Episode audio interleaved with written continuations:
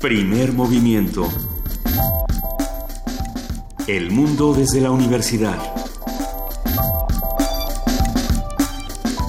¿Puedo dar la hora, Luisa? Puedes dar la hora, querida Juana Inés de esa. Muchas gracias. Es que ayer me regaño porque doy mucho la hora y yo digo que, no, que de damos, alguna manera, damos.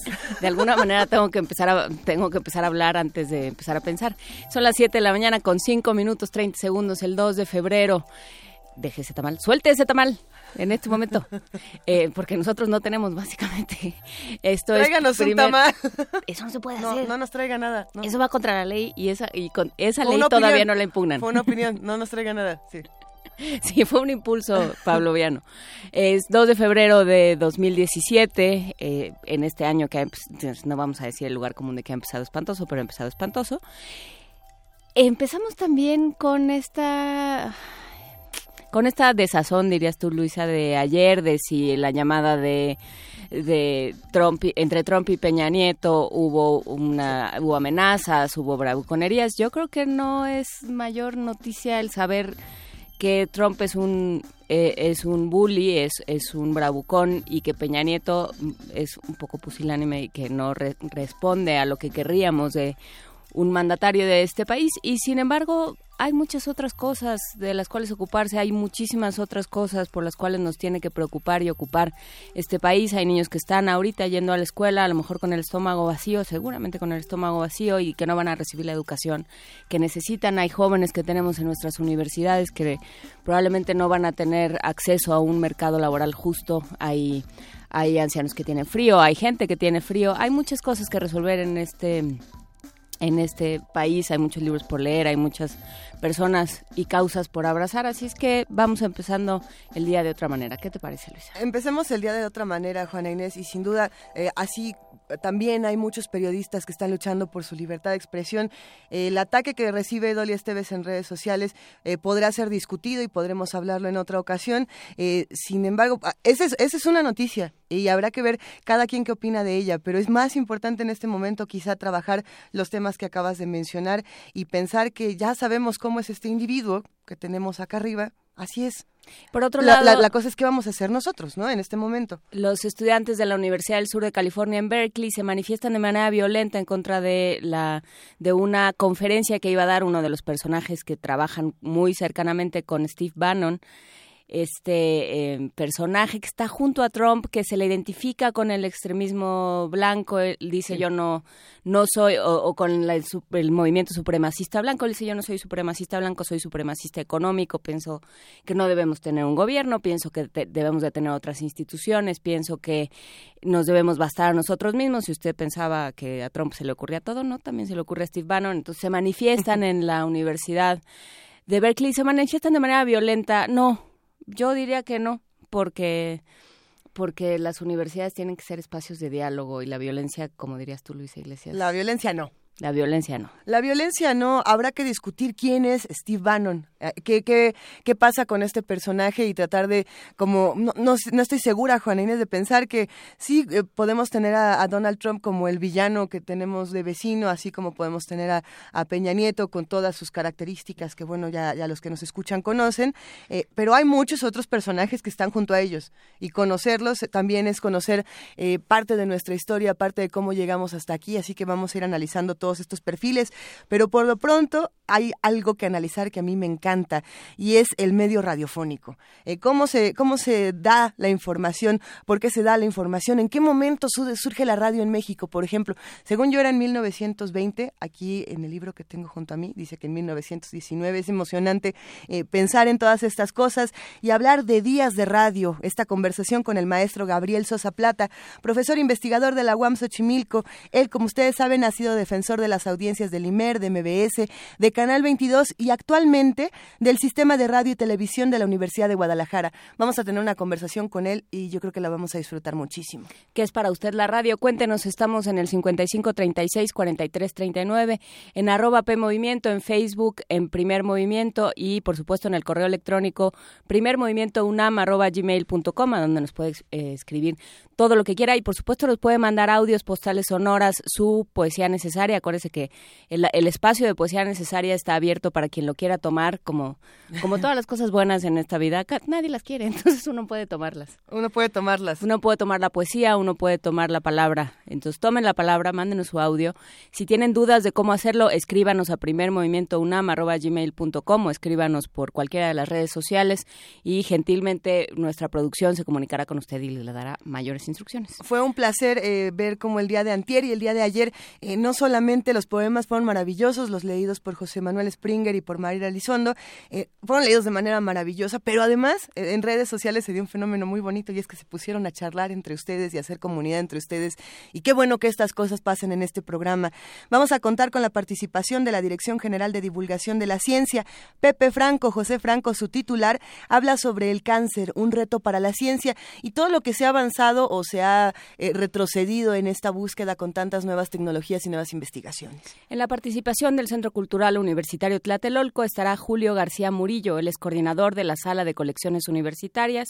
Habla sobre el programa público de actividades de la exposición La ciudad está allá afuera. En la nota nacional, Constitución de la Ciudad de México, un comentario del doctor Alejandro Chanona Burguete. Él es profesor del Centro de Relaciones Internacionales de la Facultad de Ciencias Políticas y Sociales de la UNAM y diputado constituyente. Ya terminó esta discusión por así decirlo, en, en el espacio donde se tenían que firmar los documentos. ¿Y ahora qué? Y ahora vamos a ¿Y ahora, afuera. ¿Y en qué quedó o cómo va a estar? En otra nota del día, la deuda de los estados, cómo se mide, por qué nos preocupa, qué, sabemos de ella realmente y, qué tanto tendríamos que saber. Lo vamos a platicar con Enrique Cárdenas, él es director del Centro de Estudios Espinosa Iglesias. Vamos a contar, Juana Inés, con una mesa llamada Mundos Posibles. Me gusta decirlo así porque ayer me encontré, ¿puedo, puedo comentar algo que me dio muchísima emoción? Ayer me encontré a Irving Rivas, un querido radioescucha de Radio Unami de Primer Movimiento y se acercó nada más para decirme que adora los mundos posibles y yo creo que es una de las secciones más queridas eh, de este programa y bueno, ya saben que es jueves porque hay mundos posibles, con el doctor Alberto Betancourt, doctor en Historia, profesor de la Facultad de Filosofía y Letras de la UNAM y coordinador del Observatorio del G20 de la misma facultad. Y se, por ahí se me fue a mí en la escaleta que hay poesía necesaria, Luisa, y te toca si no mandan otra. Si no mandan otra, le toca a Luisa. Me toca a mí. O sea, que mejor si manden, porque ya tengo una que está bien, pero bien, este, como hardcore. ¿Sufridora? No, no está sufridora, pero yo, creo que mejor manden una para que no, le, no les agarre este Thomas Bernhard muy enojado el día de hoy. En la participación del Programa Universitario de Derechos Humanos, Luis de la Barrera Solórzano, su director, nos habla sobre la postura de Trump sobre la tortura. Te da un tema, todo, un, tema. porque en realidad no, los estudios demuestran que no sirve. Pero bueno, ese es otro, ese es otro tema, con el que no, vamos a empezar en este momento. Vamos a nuestra canción para niños, aprovechando, vamos a hacer un bonito, una bonita mezcla entre la canción para niños y nuestra primera conversación que va a ser sobre la radio en México, Luisa. ¿Y cómo vamos a hacer este, este esta combinación? Pues con este, este joven talento que llegaba un día hace muchos años a la XCW. Y ahora, en Música Sin Final.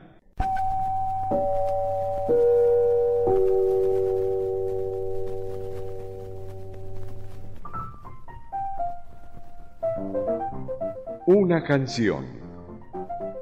Un recuerdo.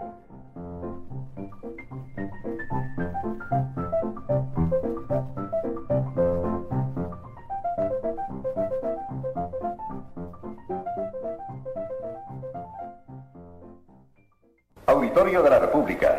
La XW tiene para ustedes una pequeña novedad. La presentación de un artista distinto, un compositor de cantos infantiles Francisco Gabilondo Soler, quien se llama a sí mismo Cricri el Grillito Cantor. Esperamos que sea del agrado de todos los chiquitines.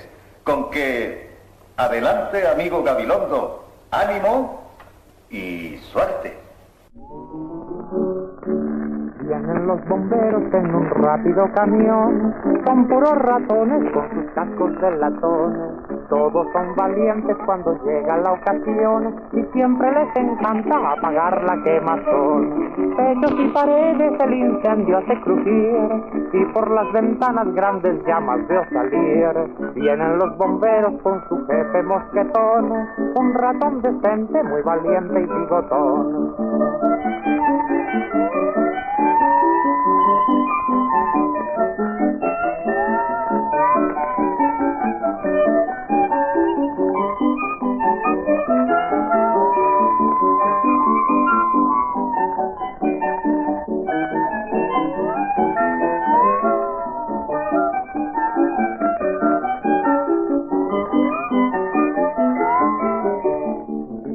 Bomberos en un rápido camión. Son puros ratones con sus cascos de latón. Tienen su manguera y además por precaución, por si falta el agua se trajeron un sifón. Desde el quinto piso una ratita va a saltar. No te apures linda que te vamos a salvar. Vienen los bomberos con su jefe mosquetón. Un ratón decente, muy valiente y bigotón.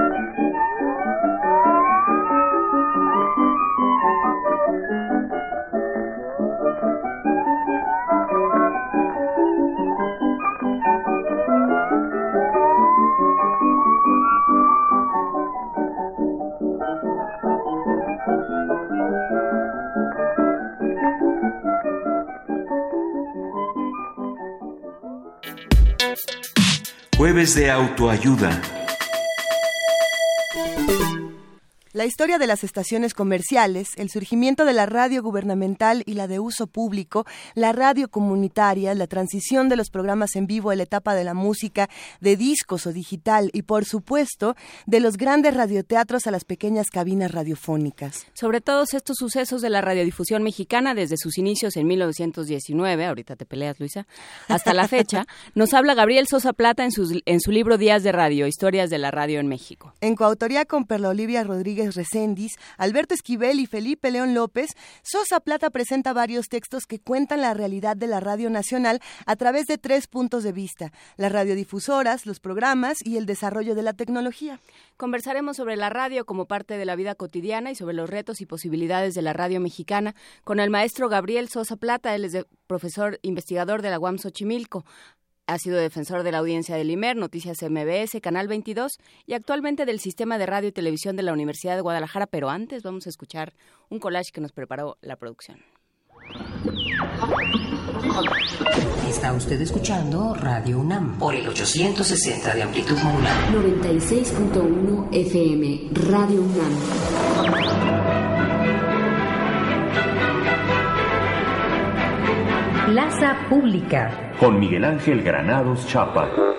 Se, se vino abajo la Secretaría del Trabajo desde la esquina hasta la paralela toda esta manzana donde estaba, donde estaba la Secretaría del Trabajo, es ahora un cerro de escombros. Damos vuelta hasta la derecha, aquí el pavimento. Aquí producimos, programamos y transmitimos radio pública con 100.000 watts de potencia. X, EB, la B grande de México, el buen tono de la radio. No me despierten a gritos de puntitas es mejor. Morrissey en Radioactivo. La única estrella de rock vegetariana, asexual, hipersensible y de elevado coeficiente intelectual que le queda al mundo. El cine y la crítica. Un programa burocrático que solicita su viático. Con la participación de Nancy Cárdenas, Beatriz Bueno, Carlos Monsiváis, Raúl Cosío, Antonio Bermúdez y Claudio Obregón. Para los que nos apasiona el ejercicio radiofónico estando dentro o fuera de una cabina, es un honor conversar con Gabriel Sosa Plata, como lo decíamos, profesor investigador de la UAM Xochimilco, como les decíamos también defensor de las audiencias de muchos espacios y maestro de muchos de nosotros eh, de muchas maneras distintas. Gabriel Sosa Plata, muy buenos días, ¿cómo estás? Hola, Juana Inés. Muy buenos días, Luisa, a la audiencia. Muchísimas gracias por esta presentación. Ese collage estuvo sensacional, por cierto. ¿Qué tal? ¿No te dio la nostalgia? Pues no, ¿La emoción? No. Eh, la verdad es que me gusta, pues sí, escuchar mucho, lo, sobre todo los audios del pasado, porque sí son un referente importante de, de lo que se pensaba, se creía, pues reflejaba finalmente nuestra sociedad, ¿no? E incluso si uno si uno lo advierte cómo ha cómo ha mejorado mucho también la, la producción, ¿no? o sea, como que algunos de estos de estos eh, pues podríamos decir que, que eran eh, promocionales, ¿no? De las estaciones, algunas identificaciones como que tenía una producción media malona, ¿no? desde las producciones más caseras, Gabriel, hasta, no sé, los juguetes radioactivos que nos tocaron a muchos en los años 90, yo me quedo pensando que, como bien dices, hay un gran camino de educación radiofónica, también de, avances tecnológicos, y todo esto se reúne en Días de la Radio. Este libro que tenemos aquí sobre la mesa, que además es, es una maravilla. ¿Cómo, ¿Cómo, le entramos a este libro y, y para quién es? ¿Para quiénes son los Días de Radio? Ah, pues muchas gracias. Qué bueno que ya lo tienen por ahí. pues mira, eh, este este libro en realidad nació de la idea de crear un, una obra en la que estuvieran incluidos algunos textos que yo ya había publicado en diferentes espacios eh, sobre la radio y que sirviera fundamentalmente a los estudiantes. Yo pensando sobre todo en los, los estudiantes guameros, ¿no? De la Universidad Autónoma Metropolitana, donde pues la radio es uno de los temas medios más analizados en la en la carrera, o sea, tenemos un módulo en el que un trimestre intensamente se ve a la radio, por ahí puede puede platicarles Frida cómo se vivió esta esta intensidad. Frida es nuestra productora que precisamente está muy emocionada del otro lado de la cabina. sí, exactamente. Entonces, eh, pues eh, y, y, nació así de una plática de pasillo con Jerónimo Repol, que es un, un, colega también ahí de la universidad y que tiene una editorial independiente que se llama Tintable. Y, y entonces de repente me dice, oye, fíjate que, que se abrió una convocatoria de Secretaría de Cultura, todavía estaba el Conaculta, dice, para publicar algunas obras, y qué tal si proponemos esta idea que tú me dijiste, ¿no? Y dije, ah, pues bueno, me parece muy bien, pero quedó así, ¿no? Así como, pues para el próximo año, o sea, para este. Y y, resulta que presenta presenta la propuesta, gana, fue uno de los pocos proyectos que fueron aprobados y me dice, oye, pues la buena noticia, pero tú tranquilo, eh, vamos a, trabajar en esto eh, con toda, con todo, con todo el cuidado posible, tómate tu tiempo eh, y, y en una de esas, eh, pues como mañana. Eh, sí, una semana después me dice, oye, tenemos dos meses para terminar esto. Le dije, no, no, espérate. O sea, tú me dijiste que era el próximo año, era mi sabático, en fin. Oye, pues, ¿qué crees, eh, eh, Juan Inés, Luisa? los Me tuve que poner a trabajar la actualización de los textos, la transcripción de varios de ellos que pues, ya ni siquiera conservaban los, los archivos digitales. Eh, en fin, fue un trabajo eh, pues más o menos intenso que, que sí en efecto me llevó alrededor de unos dos meses y se llevó un, mes más lo que es la producción propiamente editorial. Eh, y y pues bueno, si te das cuenta quedó un libro eh, en general bien bien armado, creo que bien logrado, eh, eh, que, que sí, eh, por ahí podemos pelearnos por la fecha. Sí, obviamente estamos hablando del nacimiento de la radio de 1921, pero quienes nos ayudaron a hacer la descripción de la obra, como ya había algunas transmisiones experimentales desde 1919, pero sí, la radio nace formalmente en México en 1921. Entonces es una revisión desde ese año hasta prácticamente agosto, septiembre del año pasado, es decir, se incluyó ya los cambios que tuvimos a nivel regulatorio, la reforma constitucional, parte ahora del debate, ¿no? Que tenemos, por ejemplo, de los derechos de las audiencias, en fin, eh, y aparte, pues, está dividida la obra eh, como que en cuatro grandes rubros, ¿no? Una, una, un primer artículo introductorio que es una, una panorámica general sobre la historia de la radio desde sus orígenes hasta, decíamos, el año pasado, Después hay una un segmento de algunas historias de radiofusoras, no necesariamente las más importantes ni tampoco las más emblemáticas, pero sí algunas, eh, pues yo diría que sí significativas en la en la historia de la radiodifusión en México, como es el caso de Rock 101, ¿no? Eh, como es el caso, eh, por ejemplo, de un proyecto maravilloso, digo maravilloso para su época, aunque no necesariamente que reivindicaba los derechos de las mujeres, que se llamó Radio Femenina, que es un, eh, una estación que, que, transmitió de 1952 a 1959.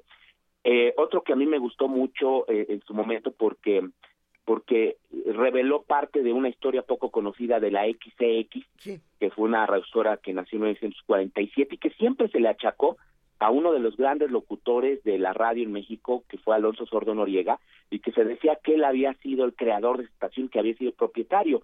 Y yo lo que encontré en un archivo maravilloso, eh, que está en el Archivo General de la Nación, un expediente, pues, eh, es de que el gobierno federal en realidad nunca, eh, nunca de- dejó en manos de un particular esa estación de radio y la controlaba a través de petróleos mexicanos. Y ahí se ve la manera en cómo realmente sufrió la estación Alonso Sordo Noriega y que pues bueno terminó eh, muriendo con una enorme insatisfacción por la manera en cómo fue tratado por, eh, por el gobierno de aquellos años, en fin, entre otras historias. Y luego estaba un- una parte de algunas eh, historias de programas o de hechos significativos de la radio. Entonces ahí refiero, y qué bueno que lo hicieron, ¿no? Por ejemplo, mi vivencia personal, es un texto chiquito, pero, pero es representativo también de una época del- de, lo que fue el sismo de 1985. Claro. Claro. Hay una parte por ahí de, lo que ha significado esta relación entre poder político y, y la radiodifusión particularmente, y de cómo ha cambiado, la verdad es que ha cambiado mucho la radio en cuanto a apertura, y antes era una radio pues prácticamente de partido único, como lo era el Estado mexicano, ¿no? El presidencialismo en su máxima expresión, etcétera, etcétera. Bueno, ya hay otros programas por ahí, y hay una parte final que es la que se refiere a la historia de tecnología, y ahí recupero eh, pues todo lo que es lo que ha sucedido con la radio de amplitud modulada y los inicios de la de la FM. Quiero, yo sé que ya me extendí ahorita demasiado, no les estoy dejando preguntar, pero nada más quiero comentar un detallito que pasó en la presentación, una primera presentación que tuvimos ahí en el Museo de la Ciudad de México. Un radio escucha, un ingeniero, ahorita no, no, se me pasó el nombre, mil disculpas, eh, se presentó a la presentación, eh, valga la redundancia iba acompañado de su hijo. Y cuando llegó la sesión de preguntas y respuestas, él dijo, yo también tengo una historia que contar. Dice, yo fui uno de los ingenieros que participó en la construcción de la primera estación de FM en México, Radio Joya de México, que estamos hablando de los años, fines de los años 40, formalmente inaugurada en 1952, y, y esto es lo que me tocó vivir, ¿no? Entonces, pues leyó un texto que preparó expresamente eh, para la para para este acto de presentación y y que pues en efecto fue una vivencia que se relata también ahí en el eh, no en el libro esta vivencia pero sí lo que fueron los inicios de la FM eh, en en nuestro país. Y hay una partecita por ahí de lo que significó radioactivo también ya punto aparte radioactivo en el mundo digital, que fue prácticamente la primera estación que comenzó a transmitir en streaming y fue pues una de las primeras, si no es que la primera que tenía una un, un sitio web y radioactivo, pues bueno, también implicó algo muy importante para muchas generaciones de jóvenes que, Que veían se atrevía a todo, ¿no? Eh, A los Sí. radioactivos, como decía Luisa, y a, y a decir las cosas que no se decían. Exactamente, con una enorme apertura, ¿no? Eh, y que y que vino a sustituir de, de alguna manera el- este proyecto que también desaparecería, que era el de Rock 101, pero que ahora pues ya lo tenemos también transmitiendo en internet con Luis Gerardo Salas y varios de los que hicieron grande a esta estación de radio, que, que, que también marcó toda una época y que también pues relatamos parte de esta historia, como decíamos, en Días de Radio, historia de la radio en México. Bueno, es que esto me hace pensar hasta en Radio Capital, pero ahorita lo vamos platicando, Gabriel. Eh, por ejemplo, pensar en el título de este libro, Días de Radio, para muchos de nosotros es una referencia, eh, quizá voluntaria o involuntaria, a la película de Woody Allen, que, que es un retrato precioso de cómo se vivía la radio en otras, en otras partes del mundo, ¿no? Y, y pensando en, en Radio Days, en Días de Radio de Woody Allen, hay un, hay un momento en esta película que es muy emocionante y es, por supuesto, cuando llega 1938 y escuchamos la guerra de los mundos. Y, todas las personas tienen esta, esta crisis existencial, esta suerte de tribulación y, de caos. Y, bueno, lo que me llamó mucho la atención de pensar en ese momento es que desde que estábamos planeando esta conversación me puse a preguntarle a las personas cuál era este momento radiofónico eh, equivalente en México.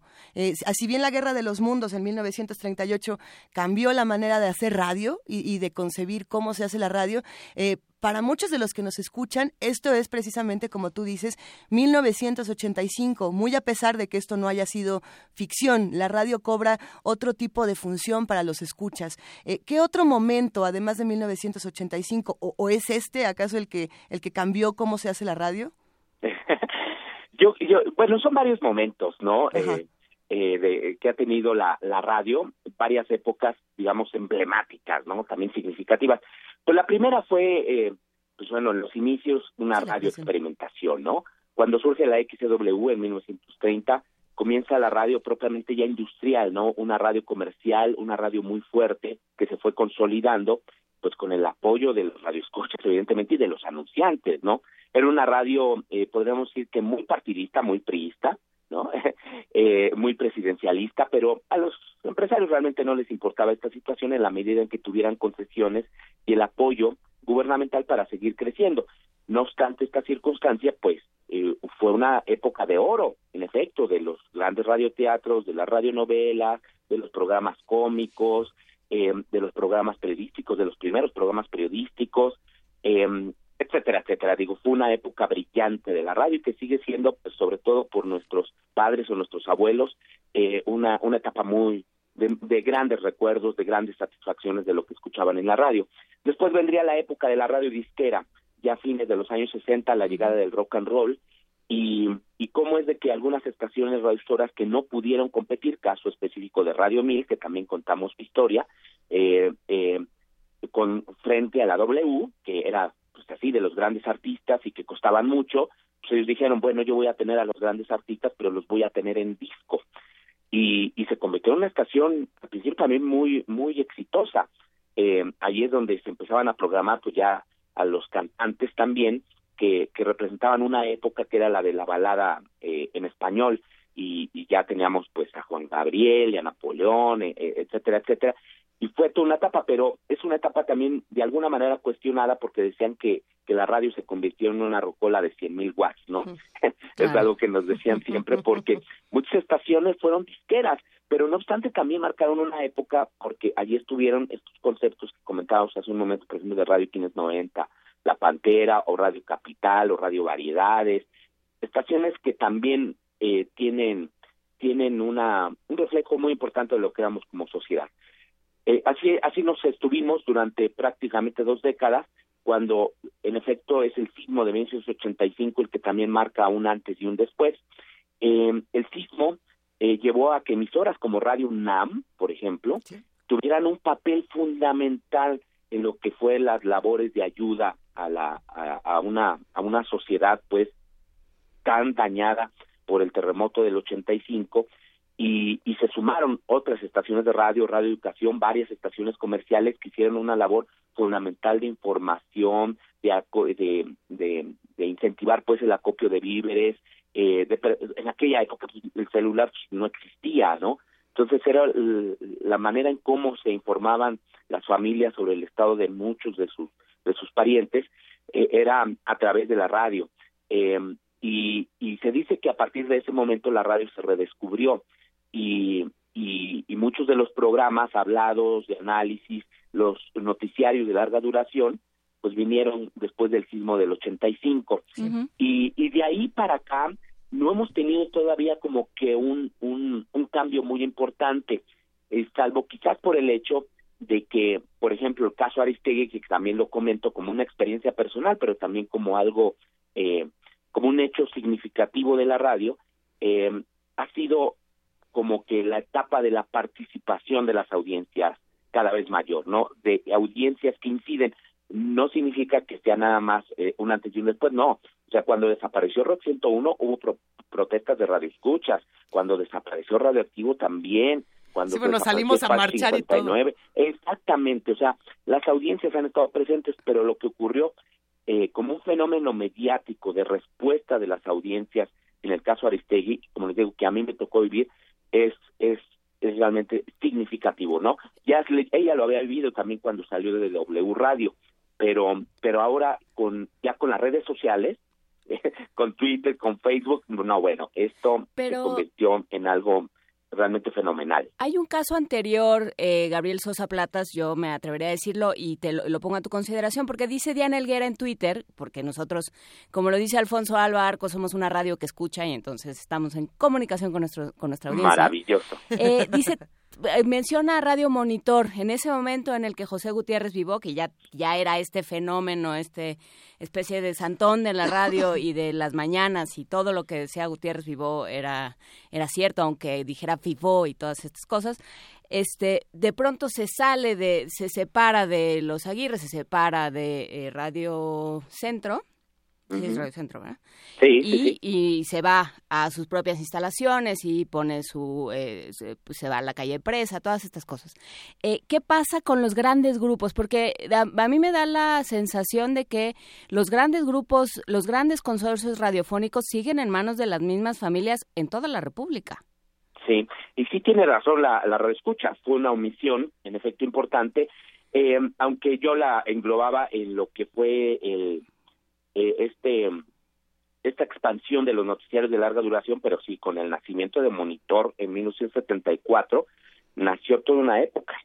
Y fue en, en esta, en la época de la radio pues disquera, eh, ahí surgieron también los noticiarios de larga duración con José Gutiérrez Vivó, uno de los grandes personajes evidentemente de la radio, que junto con Carmen Aristegui, el otro pues, no me gusta, pero pues, la verdad es que pues, es un líder para muchas personas que Pedro Ferriz de Con.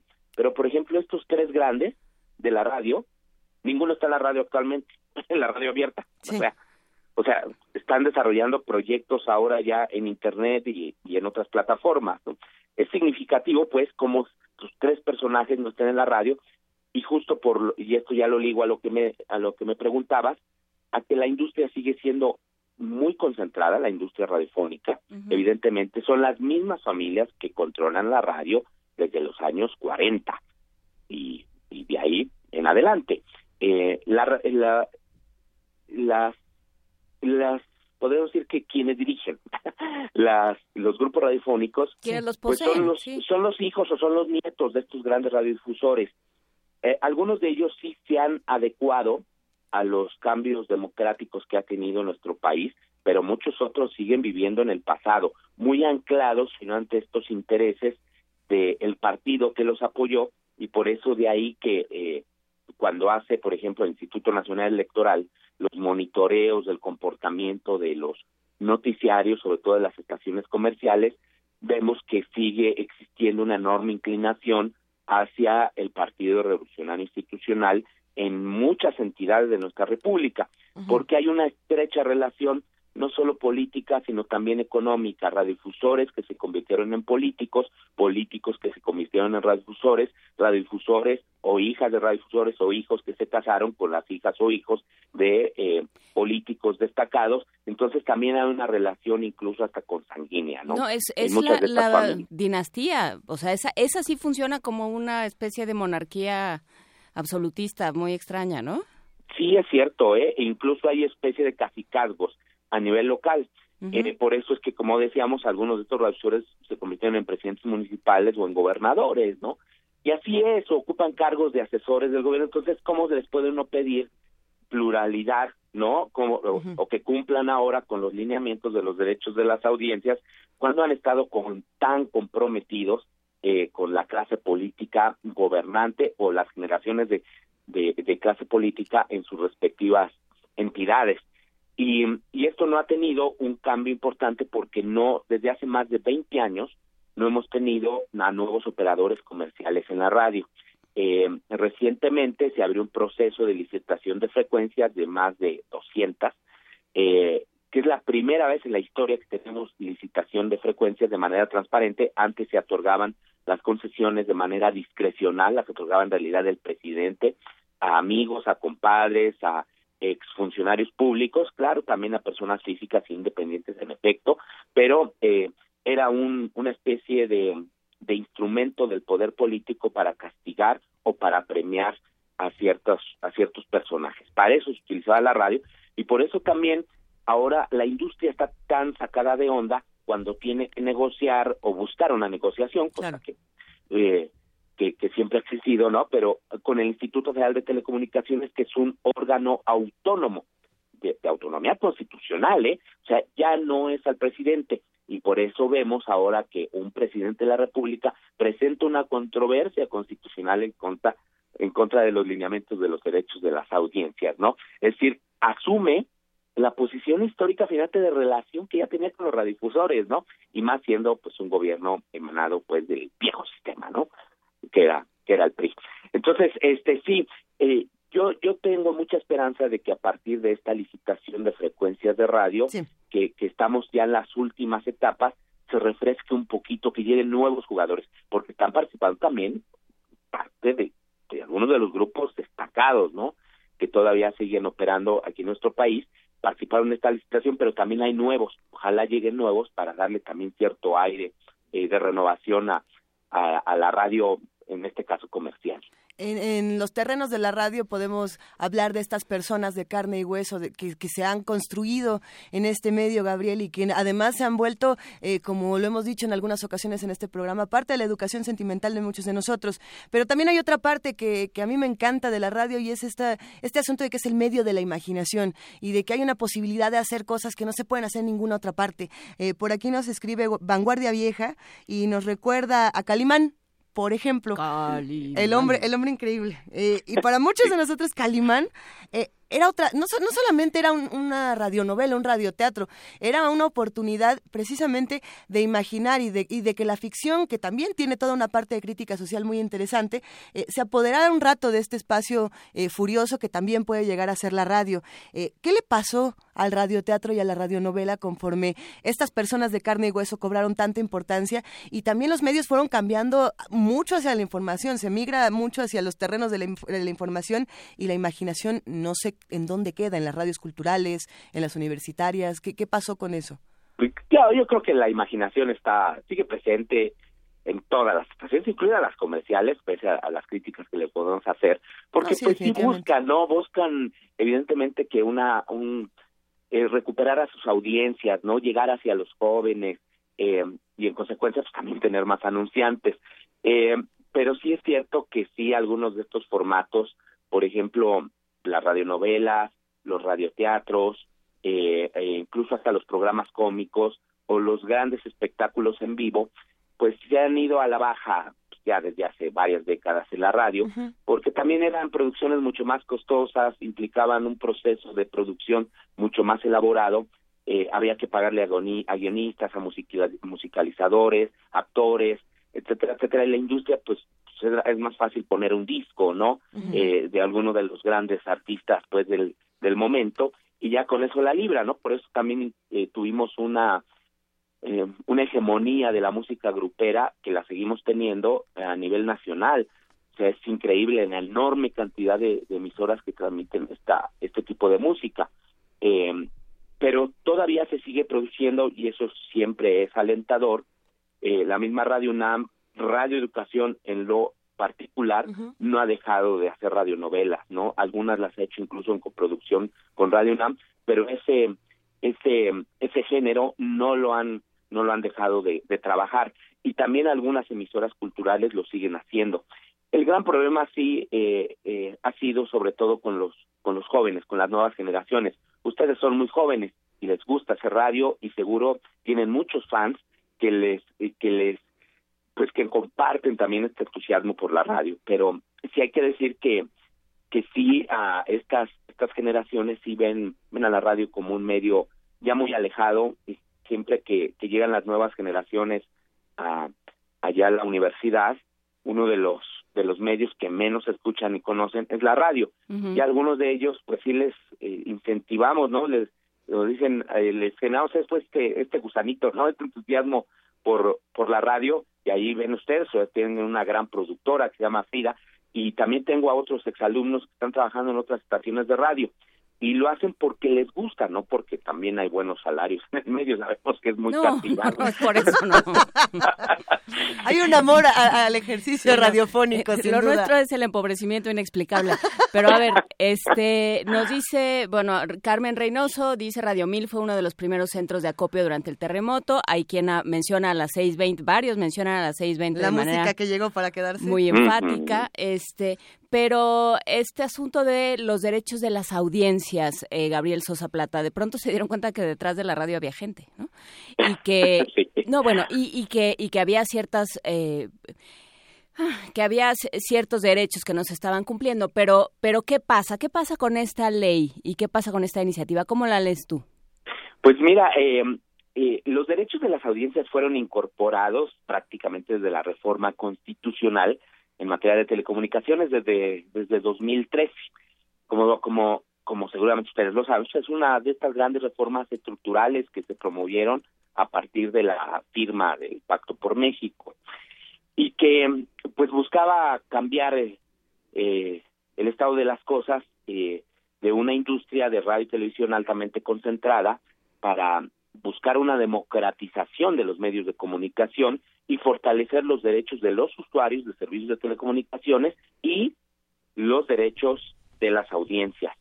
Eh, como bien bien lo dice, se dieron cuenta que, había audiencias porque también se ha trabajado mucho en el tema de los derechos humanos, de en el sentido de que la libertad de expresión es no solo un derecho de los comunicadores, de los periodistas, de quienes están frente a un micrófono, sino también es un derecho de la sociedad que se complementa y que tiene la misma pues importancia del derecho a la información, ¿no? Es decir, ejercer libremente este derecho, pero también de ser bien informados. Y esta y esta parte de estar bien informados conlleva a un conjunto de obligaciones de los medios de comunicación, de los comunicadores, de los periodistas, de los locutores, etcétera, etcétera, respecto de la función social que tiene la radio. No es de que no estuviera ya en el marco jurídico, siempre ha estado, pero eh, no se habían reconocido expresamente algunos de los derechos de las audiencias y más aún la posibilidad de exigirlos ante el medio de comunicación. ¿Qué derechos nosotros tenemos como audiencia? Pues tenemos, tenemos muchos, ¿eh? hay nueve que están identificados en la Ley Federal de Telecomunicaciones y Radiodifusión, pero después del trabajo que hizo el Instituto Federal de Telecomunicaciones de revisar la Constitución y de revisar minuciosamente la ley, encontró alrededor de 30 derechos de las audiencias y que tienen que ver, por ejemplo, con recibir contenidos plurales y diversos, con que no eh, no se le ofrezca información que puede ser publicidad o propaganda como información periodística, es decir, debe quedar plenamente establecido que una entrevista es pagada. Aclaro, esta no es pagada, ¿no? No. Este, no producto de un acuerdo comercial, ¿no?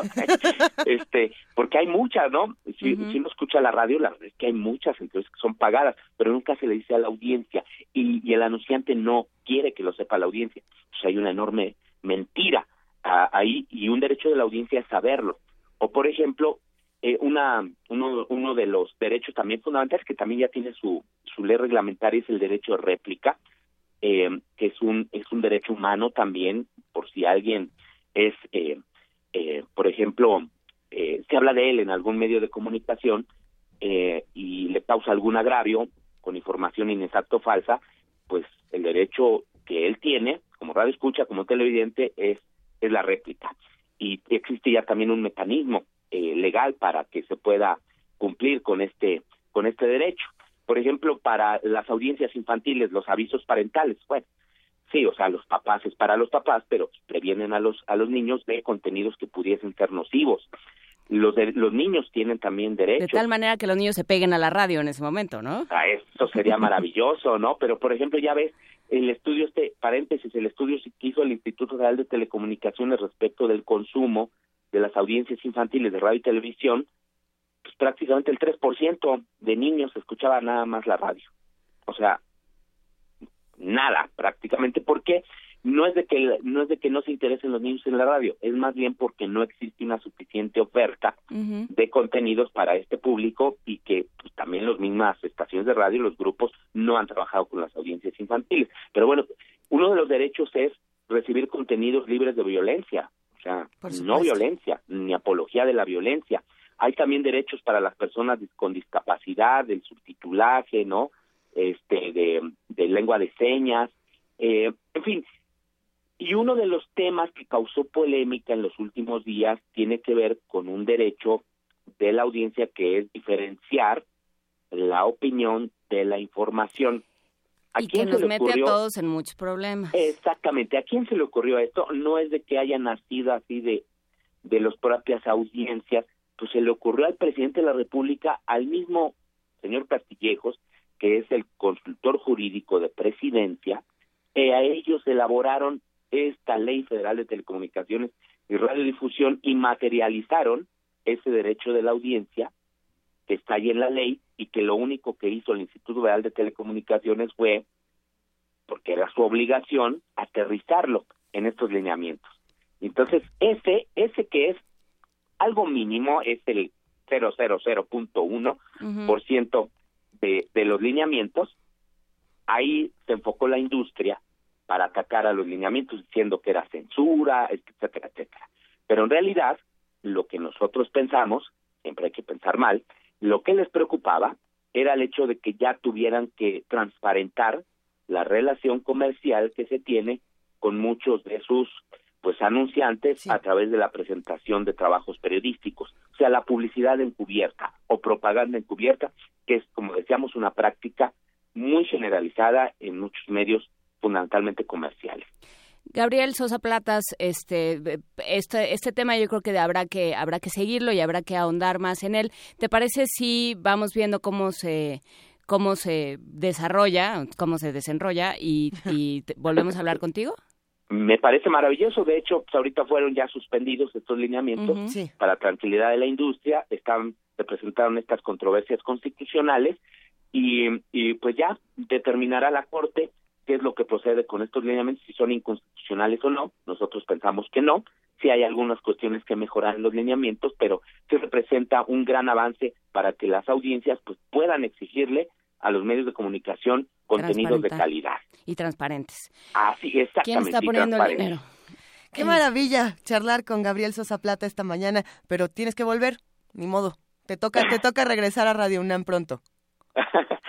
sí, no, pues yo con muchísimo gusto, encantadísimo, Juana Inés, Luisa, por supuesto. queda, queda hecha, ay, queda la invitación a escribir, eh, no, a leer Días de Radio de Gabriel Sosa Plata, de la editorial Tintable. Saludos a Leonel Sagaón, a Astrid Velasco, a todos en, en la editorial. Un abrazo mucho en el papel de Gabriel Sosa Plata, el propio Gabriel Sosa Plata como Calimán.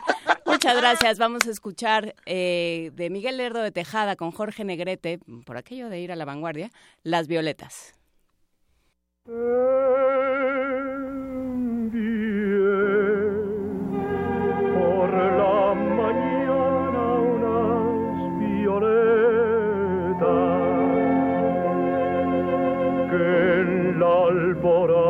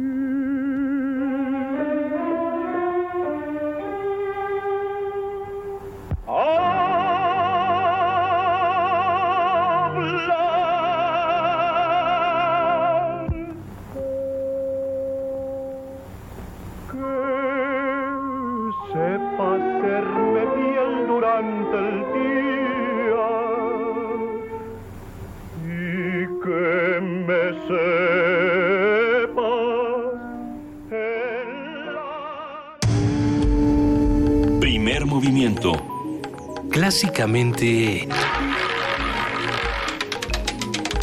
Incluyente. Hay que defender la libertad de expresión, dice Daniel Hernández, eh, que nos llamó, a eso sí puedo decir que nos llamó a las 7.50, Luisa. A las 7.50. Pero ahorita son 7.53 y ya está en la línea Pepe Franco. Tú síguele. Pepe, Pepe Franco, ¿qué hora tienes tú? Yo tengo 754. Ah, pues, Pues ahí está. es que tú vas a la vanguardia, Tú Pepe. vas un segundo adelante. ¿Cómo Cuéntanos? No, un minuto, un minuto.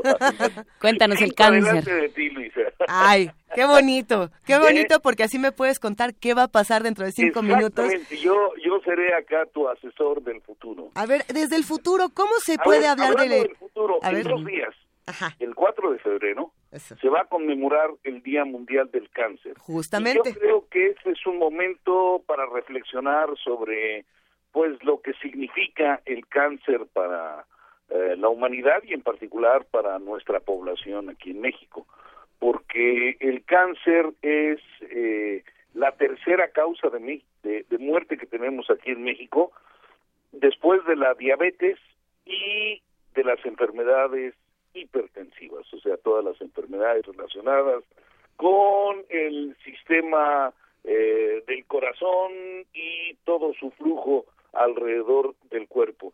Eh, desafortunadamente seguimos siendo los gorditos este, eh, malnutridos y la diabetes tiene tiene eh, un impacto muy fuerte. Pero bueno, el cáncer es el, el, eh, el tercero en la lista y yo creo que es importante que reflexionemos y que conozcamos algunos de los números asociados a- al cáncer, que seguramente ustedes, Luisa y Juana Inés, eh, conocen muy bien. Eh, ¿Conocen algunas de las estadísticas que tenemos del 2013 en México? Este, sí, sí, algunas, Pepe Franco. A ver, venga, venga, vamos No, no a- es cierto, Pepe, cuéntanoslo, por favor, cuéntanos. Bueno, en este INEGI obviamente este ya publicó un informe con datos estadísticos de los años 2013 a 2015, o sea, con un par de años. Y por ejemplo, para la población más joven, para la población hasta desde desde que nacen hasta los 20 años, eh, el cáncer de, de los órganos relacionados con la formación de todas las componentes de las células de la, de la sangre son el, el- el- la principal causa de muerte en, en, en hospitales. Y, y yo creo que aquí vale la pena este, simplemente recordar que el sistema que forma nuestra sangre pues se genera en los fetos y se desarrolla a lo largo de nuestra vida para para estar dotando de nuevas este, eh, de, de, nuevas células eh, sanguíneas a nuestro cuerpo y entonces eh, debido a esto pues obviamente el cáncer más eh, mortífero en la población joven resulta ser el cáncer asociado a estos órganos. Luego, para, para jóvenes eh, de 20 años eh, eh, en adelante, el cáncer del sistema digestivo y el cáncer de mama son las principales causas de- de mortalidad. Y eh, para, para el resto de la población, pues este obviamente los tumores eh, malignos aumentan conforme va aumentando la edad nos este, nuestro sistema va cambiando nuestro metabolismo va cambiando eh, nuestra producción de hormonas va cambiando o sea todo va cambiando y empiezan a aparecer pues eh, males degenerativos eh, empiezan a, a- a aparecer pues eh, problemas que algunas veces son de origen este congénito, de origen genético y otras pues eh, de origen eh, del medio del medio ambiente. Pero en fin, este el el cáncer pues es hoy por hoy un tema en todo el mundo. El, en dos días va a ser el Día Mundial del Cáncer y yo creo que es importante reflexionar en esto porque la mejor manera de tratar el cáncer es la detección temprana. Eh, por supuesto que se han generado fármacos, moléculas que, que, van muy, muy dirigidas a ciertos tipos de cáncer. Ya han tenido muchos de estas, este, de, de tratamientos con estas moléculas, con estos fármacos, han tenido éxito, pero la detección temprana, pues obviamente es lo que permite que uno pueda atacar con más eficiencia y rapidez eh, estos tumores. Y aquí yo creo que vale la pena subrayar eh, la, eh, la, la importancia de la inteligencia artificial en todo esto. Hay un, un tipo de software que se llama software cognitivo, que es este software que aprende. eh, y por ejemplo, eh, yo creo que, que uno de los hitos que tenemos en la historia de este software cognitivo fue cuando una computadora de IBM le ganó al campeón mundial de ajedrez hace ya un buen número de años. Eh, el software que se generó para esto y la máquina que se hizo para para manejar este software y, y, gener- y- y- y tener el aprendizaje, pues marcó un hito eh, en donde se mostró o el ser humano se mostró a sí mismo que puede generar sistemas computacionales capaces de aprender y tomar decisiones.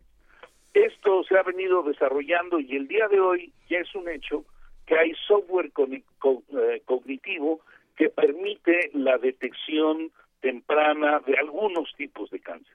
Eh, el eh, eh, IBM en Estados Unidos, el centro Watson de IBM en Estados Unidos, pues ya generó protocolos en donde cuando ustedes pasan con, con una enfermera y les toma el historial clínico, etcétera, antes de que pasen con el médico, si esto lo meten a la computadora que ya tiene unas base de datos grandes y tiene este software eh, este este software específico cognitivo puede hacer prediagnósticos que son pues eh, 80 por que tienen un 80% o más de eficiencia con lo cual ya le da al al médico un prediagnóstico bastante bastante cercano y bastante acertado sobre el tipo de cáncer que pueda tener la persona. Por supuesto que eso no no funciona para todos los tipos de cáncer, está en este momento enfocado a cáncer de mama y por ejemplo ya aquí en México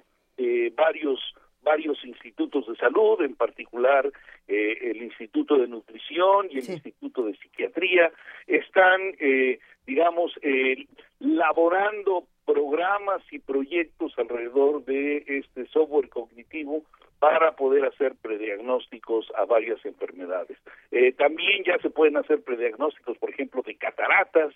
Eh, eh, en fin, este, hay ya un armamento computacional muy, muy potente que puede ser utilizado para tener un diagnóstico temprano para el cáncer. Entonces yo creo que hay buenas noticias, digo, ah, las estadísticas son son duras, son fuertes, pero hay buenas noticias para el futuro. No sé qué opinen ustedes. Pues opinamos que eh, por lo pronto en lo que en lo que sigue avanzando la ciencia hay que poner atención a lo que hacemos todos los días y a lo que y cómo nos tratamos y tratamos a los demás todos los días. Vaya a ser que mañana todo se acabe.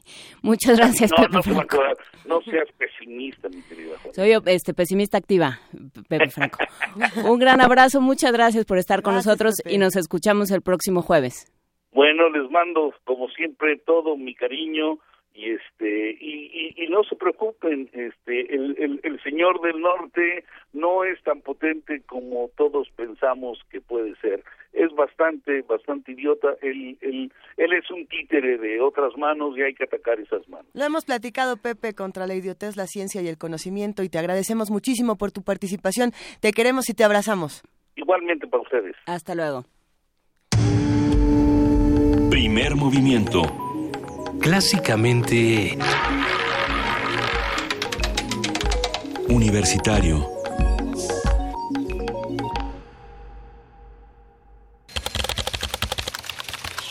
Informativo. La UNAM. El próximo primero de mayo, la UNAM reabrirá el Museo de las Constituciones ubicado en el Centro Histórico de la Ciudad de México. Habla Gabriela Breña, directora del recinto universitario. Que tiene un peso histórico ya de por sí el puro edificio y con la nueva museografía y los nuevos contenidos creemos que vamos a lograr atraer a los jóvenes Estamos trabajando, yo creo que los universitarios se van a sentir muy orgullosos de la manera como la universidad va a festejar los 100 primeros años de nuestra Constitución. Jacqueline Pechard, mariscal académica de la Facultad de Ciencias Políticas y Sociales de la UNAM, fue elegida presidenta del primer Comité de Participación Ciudadana del Sistema Nacional Anticorrupción. Nacional. Claudio X González, presidente de Mexicanos Primero, aseguró que de existir un salón de la infamia de la corrupción nacional, en este deberían aparecer el presidente de la República y diversos gobernadores y exgobernadores. Andrés Manuel López Obrador, presidente nacional de Morena, iniciará una gira por Estados Unidos el próximo 12 de febrero, como parte de su estrategia para defender a los connacionales de las políticas antimigratorias que promueve el presidente Trump. Miguel Ángel Mancera, jefe de gobierno de la Ciudad de México, viajó a Los Ángeles, California para reunirse con el alcalde Eric Garcetti a fin de plantear estrategias de colaboración ante las políticas anunciadas por el nuevo gobierno de Estados Unidos.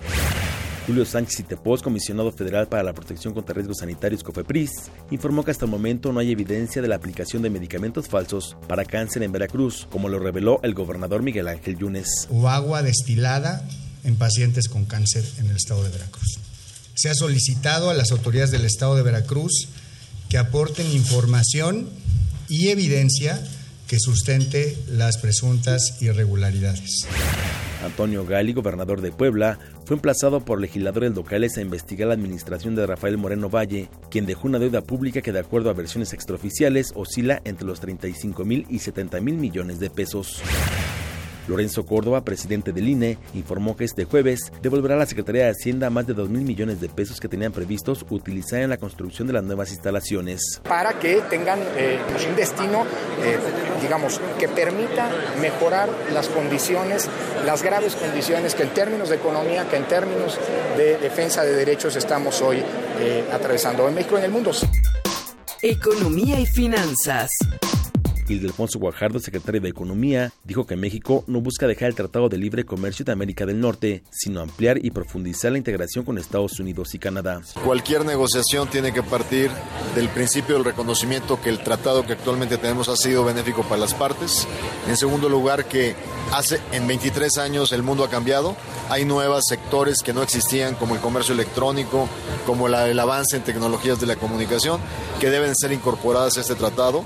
Hay elementos que hace 20 años fueron acuerdos paralelos, como el, los derechos laborales y ambientales, que hoy México tiene que enarbolarlos como derechos. Ernesto Cedillo aseguró que sería una pérdida para México entrar en el juego para modificar el Tratado de Libre Comercio de América del Norte. Esto debido a los esfuerzos inútiles de acomodar los deseos caprichosos de Donald Trump. Por su parte, Carlos Salinas de Gortari se pronunció a favor de que los mandatarios de Estados Unidos, México y Canadá hagan lo posible por mantener la vigencia del tratado. Expendedores de gasolinas de Ciudad Juárez, Chihuahua, acordaron con la Secretaría de Hacienda una disminución en el precio de los combustibles. Con esto, el costo al público quedó en 12 pesos con 44 centavos la Magna y 15 con 35 la Premium. Los precios se mantendrán hasta el próximo 7 de febrero. Internacional. La Secretaría de Relaciones Exteriores informó que el presidente del gobierno español, Mariano Rajoy, hizo una llamada telefónica a su homólogo mexicano para expresarle su apoyo frente a la nueva posición adoptada por el gobierno estadounidense. En el marco del Foro de Cooperación Ruso-Árabe celebrado en Emiratos Árabes, el ministro de Relaciones Exteriores de Rusia, Sergei Lavrov, solicitó la búsqueda conflicto libio. Hasta aquí el corte, en Nora más información. Radio UNAM, clásicamente informativa. El conflicto es inevitable, el cambio una necesidad humana. Son los fundamentos de la reinvención. En Radio UNAM queremos ofrecer nuevos mundos para oídos cada vez más abiertos. Tus oídos merecen oír de todo. Resistencia modulada. La respuesta a la demanda auditiva de nuestra ciudad. Lunes a viernes, 21 horas. Por el 96.1 de FM. Radio UNAM. Siempre hemos tenido que luchar. Dejamos nuestra huella en la historia. Y he aquí todo lo que hemos logrado. Le dimos voto a nuestra voz, y eso es nuestro derecho. Rompemos los estereotipos. Conquistamos la cima del mundo. Tenemos las herramientas para alcanzar nuestros sueños. El protocolo para atender la violencia política contra las mujeres defiende nuestros derechos políticos, nuestro derecho a hacer historia. Instituto Nacional Electoral, INE. En un mundo desigual e intolerante, ¿cuál es la línea que nos separa del otro? Sin margen. Borramos fronteras. Acompaña a Luisa Iglesias y conoce los ecos de la diversidad social todos los jueves a las 12 del día por el 96.1 de FM. Radio UNAM.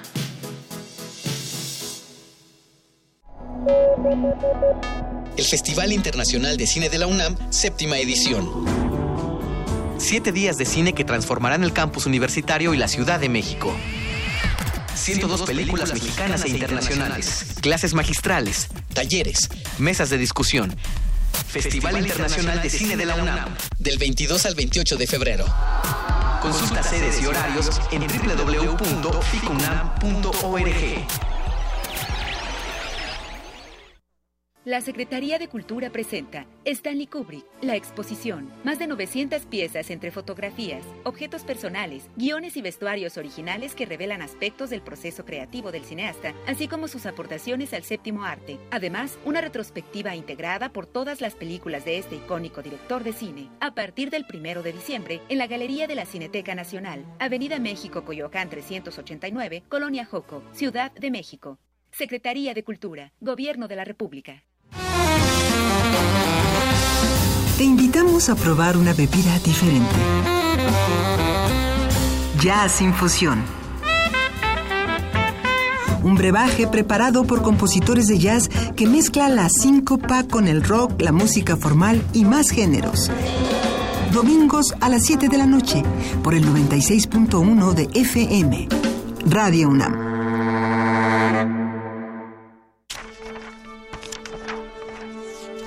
Con letras y palabras surcamos el espacio y el tiempo. Parvadas de papel. En la 38 Feria Internacional del Libro del Palacio de Minería. Escúchanos en vivo del 23 de febrero al 6 de marzo, de 4 a 6 de la tarde, a través del 96.1 de FM. Radio UNAM. Primer movimiento. Y transmisión en directo en www.radiounam.unam.mx.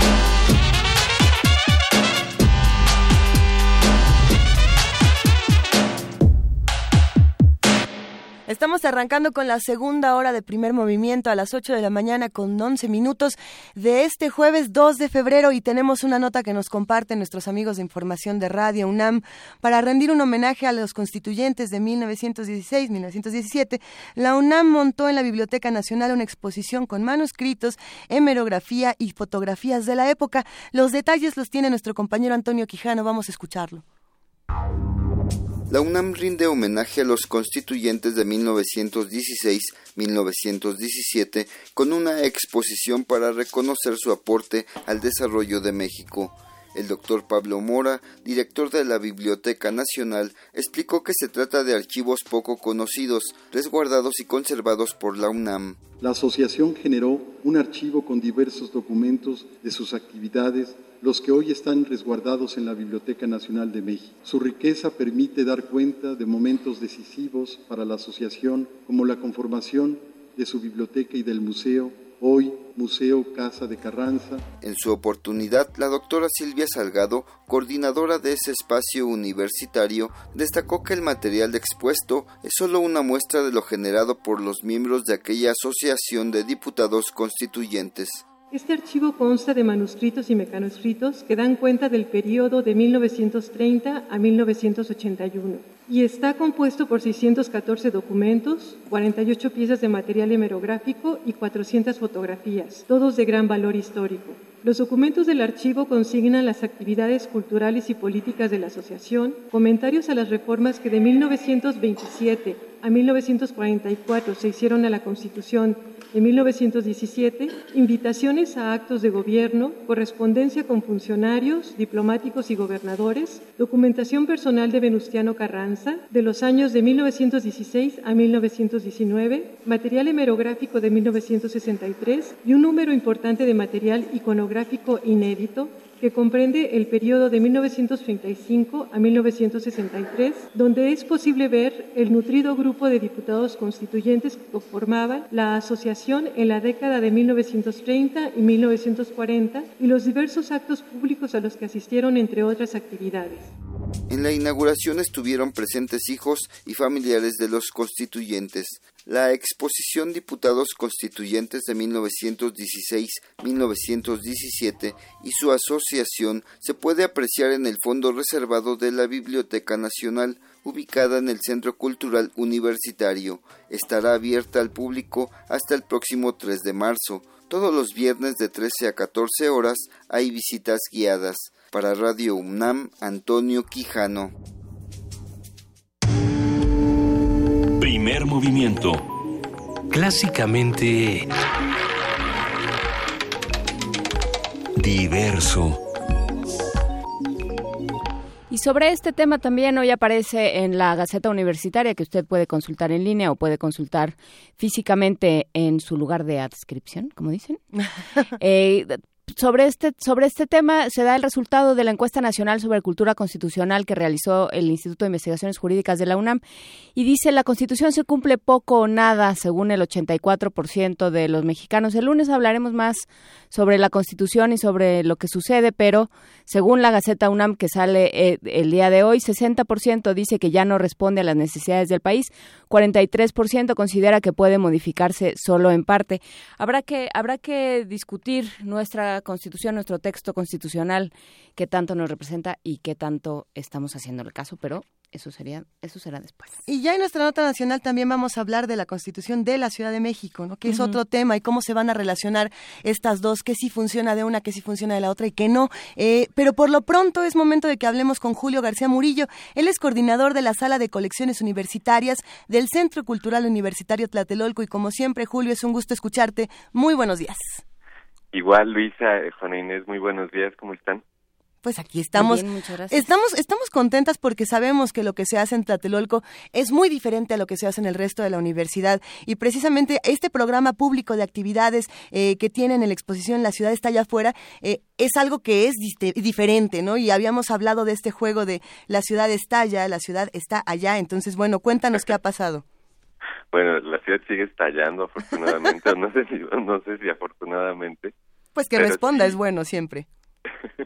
sí, eh, ya llevamos, ya vamos en el tercer mes de la, de la exhibición abierta y, y justo en febrero va a estallar nuestro programa público. No solo para hacer actividades al interior de la sala, sino también para salir, como, como lo dice o lo provoca el, el título de la, de la muestra. Entonces, pues hemos hemos estado eh, planeando eh, diferentes actividades. Yo creo que de las más emocionantes hay hay un taller en donde vamos a sacar el ADN a fresas. Eh, Es un taller para niños eh, y en donde pues la idea sí es convertir la sala en un laboratorio en donde podamos en donde pequeños eh, de 5 a 14 años puedan eh, comprender los procesos de, de científicos que, implican extraer ADN de cualquier tipo de ser vivo, ya sea animal o vegetal, ¿no? Eh, por otro lado, también estamos empezando eh, un proyecto con, con un espacio que se llama Central, eh, Tlatelolco Central, y ellos están haciendo un, una cartografía, un mapeo muy interesante alrededor de Tlatelolco, intentando identificar los huertos urbanos, eh, que no sé si, sea como de conocimiento común, pero Tlatelolco es uno de los espacios en la Ciudad de México que condensa eh, más este, una muy buena cantidad de, de, de huertos, eh, la mayoría de ellos mantenidos por los vecinos o por, o por privados, pero en espacio público. Entonces, es una de los de las digamos, de las fortunas que Tlatelolco ofrece constantemente y que queremos también abrir al público como, como una forma de conocer otra, otros espacios y otras formas de, de poder vivir en la ciudad. Claro, porque bueno, hay, hay otra, sí, hay otra manera de vincularse con el lugar, con el espacio en el que uno vive y en Tlatelolco esto, esto se ve de, de maneras muy insólitas, empezando sí por los huertos urbanos por los huertos urbanos, este y bueno, una de las ideas, por ejemplo, que hemos creído que es fundamental en, en la ciudad está allá afuera es también eh, que bueno, como para para recordar un poquito sobre la exhibición, eh, intentamos hablar eh, sobre la tensión entre qué sucede cuando planeamos una ciudad y qué sucede cuando la habitamos realmente. Entonces, ¿cuáles son esas tensiones entre la utopía eh, y la ocupación real? Eh, y una de nuestras intenciones ha sido también ver esos lugares que de repente olvidamos, que tenemos inconscientes en la ciudad. Y, y uno de ellos es eh, Milpalta, por ejemplo, eh, que Milpalta probablemente condensa la mayor parte de, de, de terrazas de cultivo olvidadas. Realmente una de las primeras grandes intervenciones agrícolas que tuvo la ciudad eh, durante tiempos prehispánicos y, y también durante tiempos coloniales, pero se ha olvidado. Entonces, eh, en esta ocasión, en vez de ir nosotros a Milpalta, hemos decidido traer Milpalta a nosotros, eh, con una participación del Libro Club Fernando Benítez para dar una sesión el, el sábado 25 en la, en la, en la sala de colecciones universitarias. Y bueno, la sala, la, el club, Libro Club Fernando Benítez es eh, organizado por una asociación civil con la que estamos colaborando ahorita, en la muestra que se llama Calpulite Calco.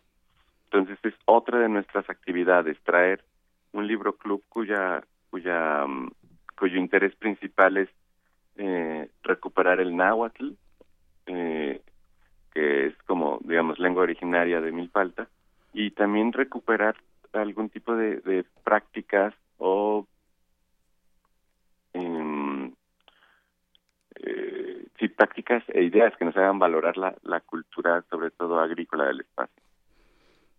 Pues que... Eh, sí. No, dime, dime. No, no, no, no, se, eh, suena, suena muy bien. Este, ¿Hasta cuándo está esta exposición? La exposición está abierta hasta el 26 de marzo y ahora estoy como eh, bombardeando de, de, de, de actividades eh, Claro. y así vamos a empezar por los próximos meses. eh, bueno, por los por este mes y medio que nos queda. Eh, la ciudad está allá afuera, yo creo que es uno de esos proyectos que condensa de manera eh, singular la, la, la reunión entre prácticas artísticas, ciencia y prácticas sociales eh, en un espacio de exhibición que al final está diciendo aquí no estamos juntando todo, todo está allá afuera, aquí solo ponemos índices para, para ver los problemas que están sucediendo en esta ciudad y formas eh, que parten desde la investigación y desde la creación para resolverlo. Por supuesto, Julio. Eh, será interesante conocer cómo van todas estas actividades junto con ustedes. Ahí estaremos y sobre todo vamos a dejar esta invitación en redes sociales para que todos los que estén interesados compartan contigo y con el resto de nuestros amigos del Centro Cultural Universitario Tlatelolco. Eh, como siempre es un gusto escucharte. Te mandamos un gran abrazo y estaremos al pendiente. Igualmente, muchas gracias y que tengan muy, muy bonito día. Muchas gracias. Hasta luego. Hasta luego. Primer movimiento. Clásicamente... Diverso. Y es la hora de los boletos, Juana Inés. Es la hora de los boletos. El Instituto Politécnico Nacional, a través de la Dirección de Difusión y Fomento a la Cultura, invita al inicio de temporada de la Orquesta Sinfónica del Instituto Politec- Politécnico Nacional 2017, Música, Imágenes e Imaginación, Dioniso contra Apolo. Festival Brahms Sinfónico. ¡Ay, qué maravilla! No se privan de nada en el Politécnico, bajo la batuta de Enrique Dieme, que es su director artístico, y con la participación de Edgardo Carone, violinista. La cita es este jueves 2, hoy jueves 2 de febrero a las 7 y el sábado 4 de febrero a la 1 en el Auditorio Alejo Peralta, Centro Cultural Jaime Torres Bodet, en la avenida Wilfrido Macié, sin número casi esquina con avenida IP IPN Zacatenco. 10 cortesías dobles para cada concierto, 10 para hoy jueves a las 7 y 10 para el sábado 4 a la 1. Todos los que quieran eh, pongan en el muro de Facebook su nombre y hashtag Festival Brahms. Por Twitter, los del sábado, los del jueves se van a ir por Facebook. En el muro con su nombre, hashtag Festival Brahms.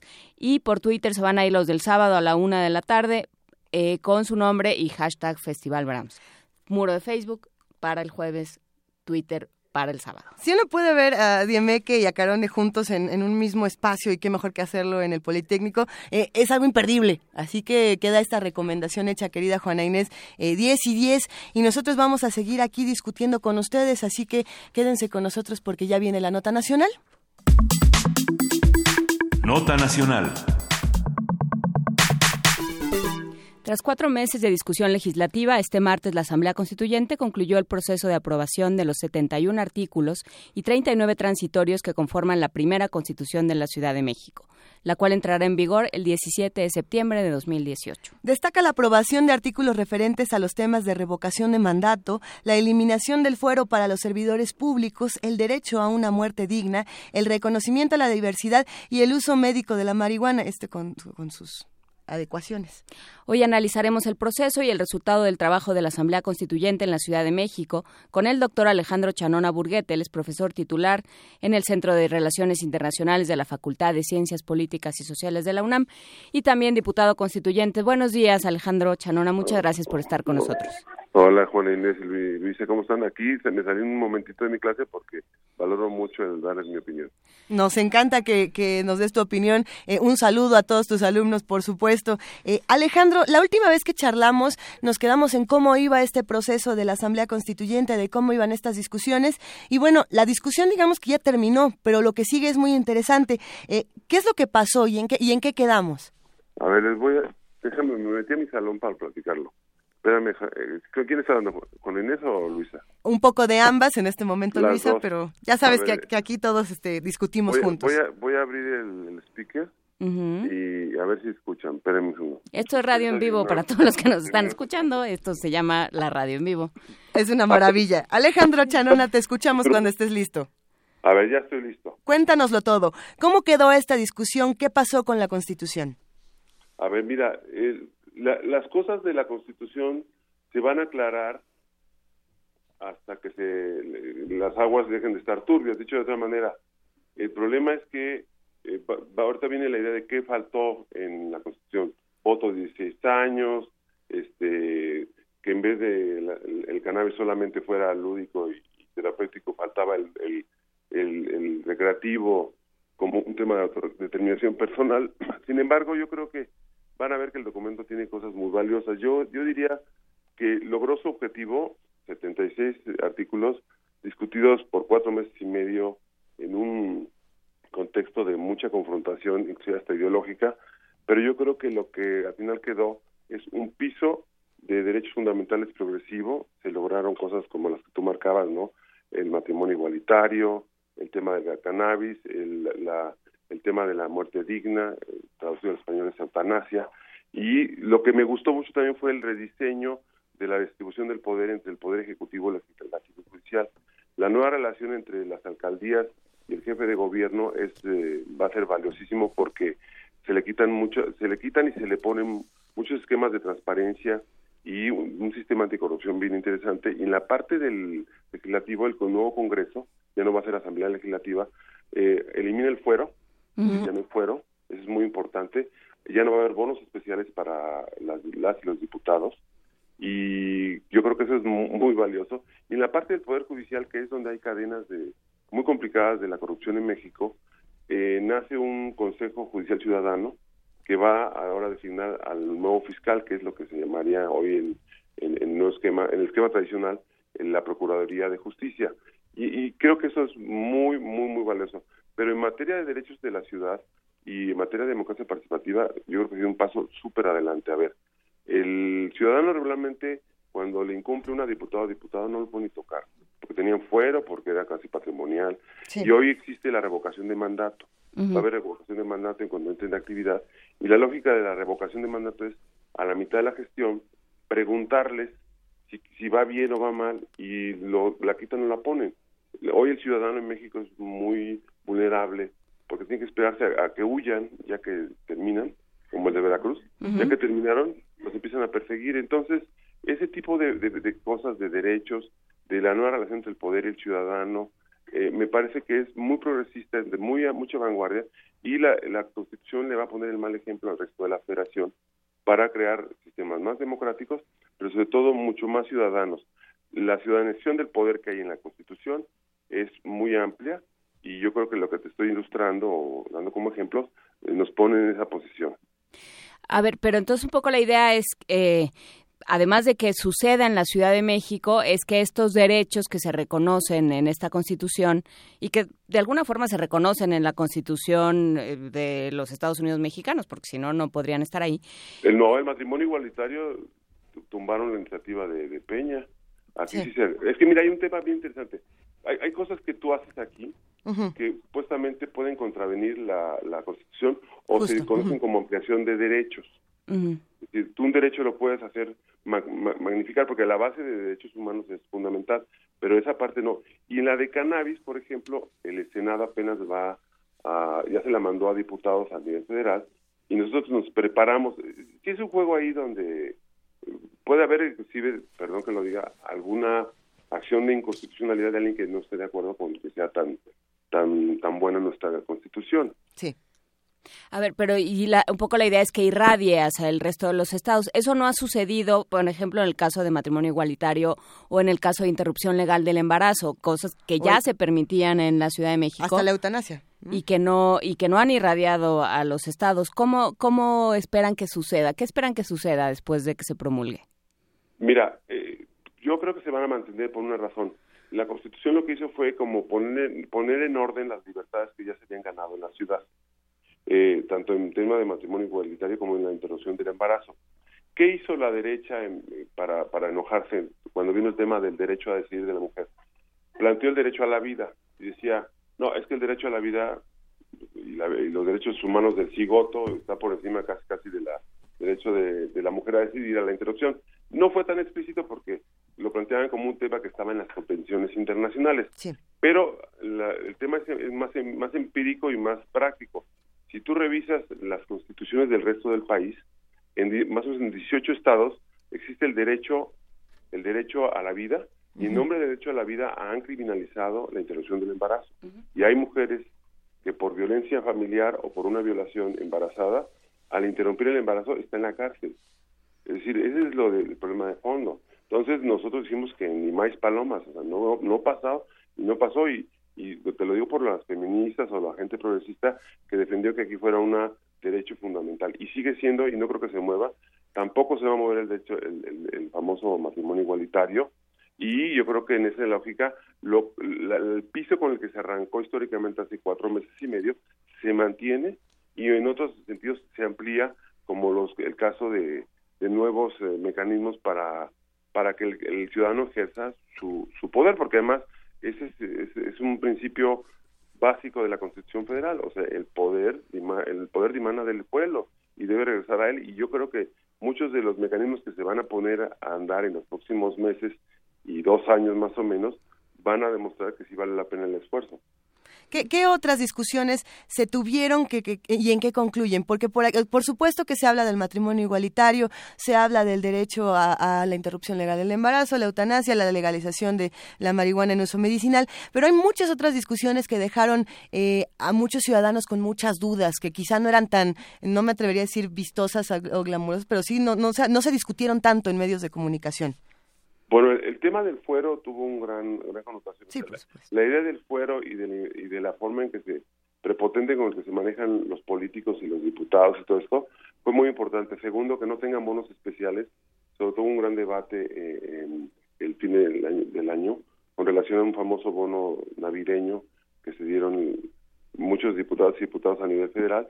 Pero yendo más a fondo, hay una serie de los, instrumentos de referéndum y revocación de mandato y plebiscito eh, establece porcentajes, mecanismos y reglas que, por supuesto se van a refinar porque van a ser, va a haber, de esto derivarán eh, lo que se llaman leyes reglamentarias o secundarias para poner cómo se va a instrumentar cada uno, le van a dar al ciudadano una sensación muy importante de que las cosas eh, pueden cambiar. Hay otro tema que nosotros debatimos mucho que se llama seguridad ciudadana que no solamente se refiere a la seguridad pública en el sentido de reducir los niveles de criminalidad y de violencia, sino que hay que ampliar los mecanismos para que el derecho a la seguridad implique que las ciudadanas y ciudadanos recuperen sus espacios públicos, recuperen la confianza entre sus vecinos, recuperen la confianza en la policía y yo creo que eso puede generar esquemas muy importantes para ir bajándole al tema de que la seguridad solamente es un tema de policías y ladrones. Y un tema también muy fuerte fue que esperemos que el sistema anticorrupción y el manejo de un nuevo modelo de, pues, de seguridad pública ayude, pero, pero eso también tendrá que ver con cómo crece económicamente la ciudad. Y entonces ahí se regularon varias cosas que yo creo que son, un poco técnicas, pero que van a permitir quizás una ciudad eh, más pues déjame usar el concepto más próspera, porque no todo se resuelve con derechos, también debe haber deberes y debe haber un sector económico que, que también permita que, por ejemplo, el trabajador no asalariado también entre a ciertos esquemas de formalidad y también tenga derechos. Ahí se avanzó también que ahí se fue para atrás también el, la idea de renta básica que había que había colocado el jefe de gobierno.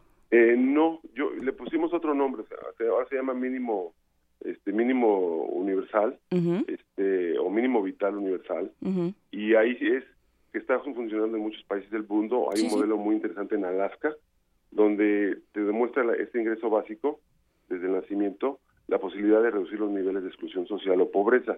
Ahí se planteó que se va a crear un mecanismo o los mecanismos para generar eso, que también no vaya en contra, obviamente, de, de los programas sociales que hoy son muy de mucha avanzada en la ciudad, o sea, desde adultos mayores, de mujeres solteras, becas para los para los niños y los niños para estudiar, pero este mínimo este mínimo vital, yo creo que sí sí, sí va a convertirse en algo real, ¿eh? Yo lo veo como, como muy prometedor. No, nos preguntan aquí en redes sociales qué tanto puede pasar de aquí al 17 de septiembre de 2018, como para que la Constitución esté esté más que segura en la Ciudad de México. En- pensando en, lo- en esas, lo que va a pasar antes de esas fechas. Exactamente. Les voy a hacer una broma que no es científica, pero es broma.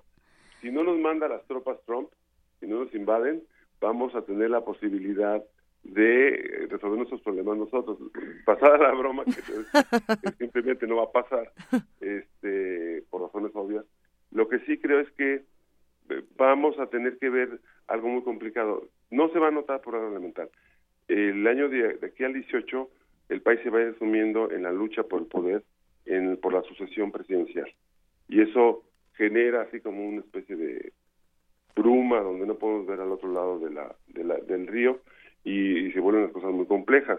Sin embargo, yo creo que si se cuida bien, porque se hicieron muchas previsiones en los llamados artículos transitorios, las cosas pueden pueden llevarse por buen camino. Pero te, le reitero, yo creo que ah, va a haber un punto donde hay que socializar bien la Constitución, informar a la gente de qué se trató, porque mucha gente dice, yo, a, mí para qué me sirvió que 100 tipos o tipas se metieran ahí en, en un lugar llamado Asamblea Constituyente y al socializarle y hacerla entender es buena. Mira, hay un punto fino. En materia de derechos humanos, eh, las constituciones son muy abstractas. Aquí no. Aquí no hay no hay juego de dejar algo a la, a la imaginación. No puedes interpretar nada porque todo es explícito. Derecho al agua, derecho a la sexualidad, derecho a la muerte digna, derecho, todos tus derechos están perfectamente desglosados. Y hay un segmento también de deberes. Y es tan de avanzada que, bueno, hubo un debate sobre el derecho de los animales como seres sintientes. Y se dio durísimo, se ganó porque en, en la Ciudad de México hay grandes sectores organizados, a diferencia del resto del país, y por eso creo que va a ser un aprendizaje gradual, pero debe ser muy pedagógico. Pues habrá que irlo viendo, ¿no? Habrá que ir viendo también qué tanto es esto, esta especificidad, esto explícito, esta condición explícita de la Constitución nos va ayudando o no y cómo va pasando el tiempo también. Pero bueno, por lo pronto vamos a promulgarla y después averiguamos. Por lo pronto el- están contexto, contentos con el texto. Eh, mira, yo, yo diría que yo me siento satisfecho porque creo que no hubo regresiones, eh, hubo intentos de darle algunas cosas eh, para atrás, pero yo diría que es un texto serio, de pronto parece que no acabamos, y yo siento que hay que estar satisfechos, pero muy vigilantes de que lo que ahí está se va instrumentando y la verdad estuvo, sí valió la pena porque la gente lo va a valorar con el paso del tiempo, esa es mi opinión, si no, pues no lo va a reclamar. Que la patria te lo demande. Sí. O por lo menos los radioescuchas de primer movimiento y esos alumnos a los que tienes ahí cautivos. Vuelvan a su clase, muchachos, que tienen mucho que aprender. Y bueno, aquí te oyeron muy bien, ¿eh? A ver, díganle adiós. Hasta luego. Digan adiós a primer movimiento. Adiós a primer movimiento. ¡Qué maravilla! Un abrazo para todos. Muchísimas gracias, Alejandro Chanona. Recibe un gran abrazo. Bye, adiós. Hasta luego. Vamos a escuchar Guajira de Inti Limani.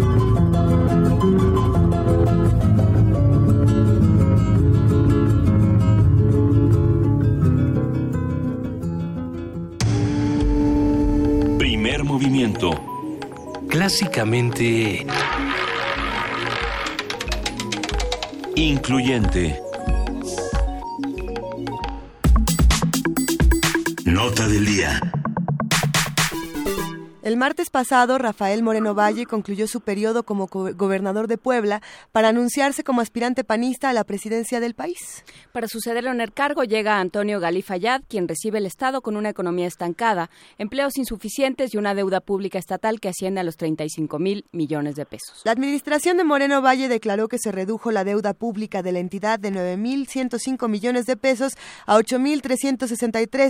Eh, sin embargo, este anuncio oficial está en entredicho ya que de acuerdo con los analistas, durante el periodo de gestión del panista, la población que vive en pobreza en Puebla no se redujo, sino que se incrementó en 3% y hay una cita. Moreno Valle ganó la gubernatura con una esperanza de cambio que despertó entre los poblanos, pero fue un gobierno que repitió los mismos cánones represivos de 80 años de gobiernos priistas y quizá en su momento hasta los radicalizó, señaló Juan Luis Hernández Avendaño, director del Departamento de Ciencias Sociales de la Universidad Iberoamericana Puebla. Para discutir todo este tema vamos a conversar esta mañana con Enrique Cárdenas. Él es director del Centro de Estudios Espinosa Iglesias. Buenos días, Enrique, ¿cómo estás? Muy bien, ¿qué tal? Muy buenos días, a tus órdenes, aquí estamos. Un gusto escucharte una vez más y recibirte aquí en primer movimiento. Eh, a ver, cuéntanos, ¿qué tan grave es el endeudamiento de los estados? Pues mira, sí es un problema serio porque mm, efectivamente eh, muchos estados se han dedicado a endeudarse y sin necesariamente dar cuenta de esto a la población, ni siquiera a registrar los pasivos en la Secretaría de Hacienda. Han, eh, han digamos, se han amparado en leyes que han hecho para definir que ciertos proyectos de inversión en los cuales se generan pasivos a largo plazo, pues no constituyen deuda. Y el problema es que, pues claro que constituyen eh, un endeudamiento, puesto que hay que pagarlo, no hay manera. Y además eh, se ponen como garantía para el pago de esos eh, pasivos los impuestos, en el caso de los estados, los impuestos a la nómina típicamente, donde no hay escrutinio federal y eso ha permitido también que pues eh, no podamos saber con precisión los contratos, eh, etcétera. Hemos tenido información muy fragmentada y por lo tanto, eh, pero con esa información fragmentada es, es, bastante para poder ver que en ocasiones se han pagado sobrecostos o se ha elevado el costo de la de, de la operación de ciertos proyectos de inversión muchísimo, ¿no?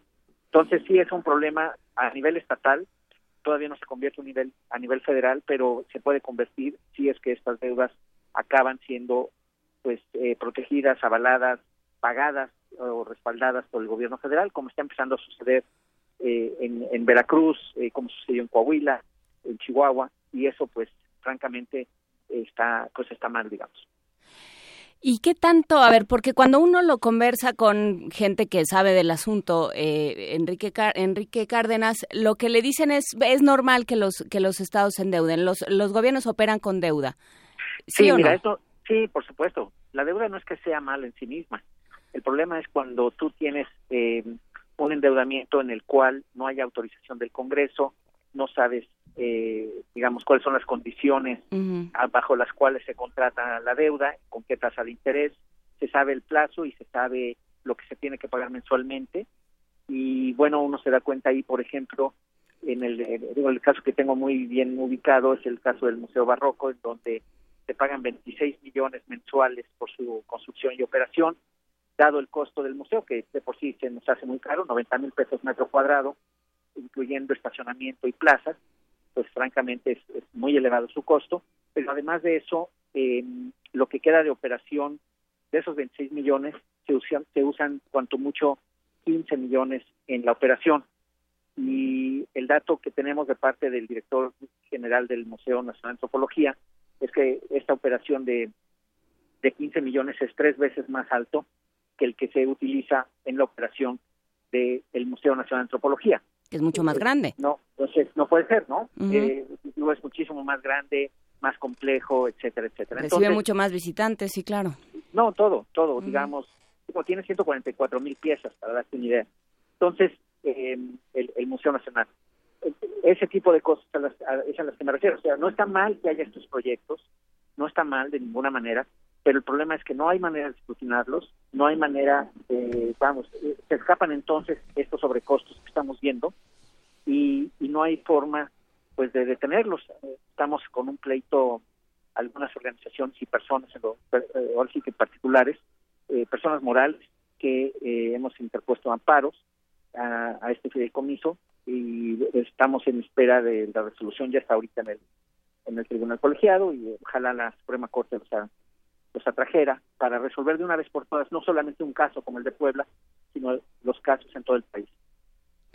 Claro, eh, porque qué tan qué tan representativo es el caso de Puebla. Antes de que vayamos a, a, estructuralmente a quién le toca revisar estas cuentas en, en, en el gobierno dentro del gobierno federal y local, vamos preguntándonos qué tan representativo es esto que sucede en Puebla.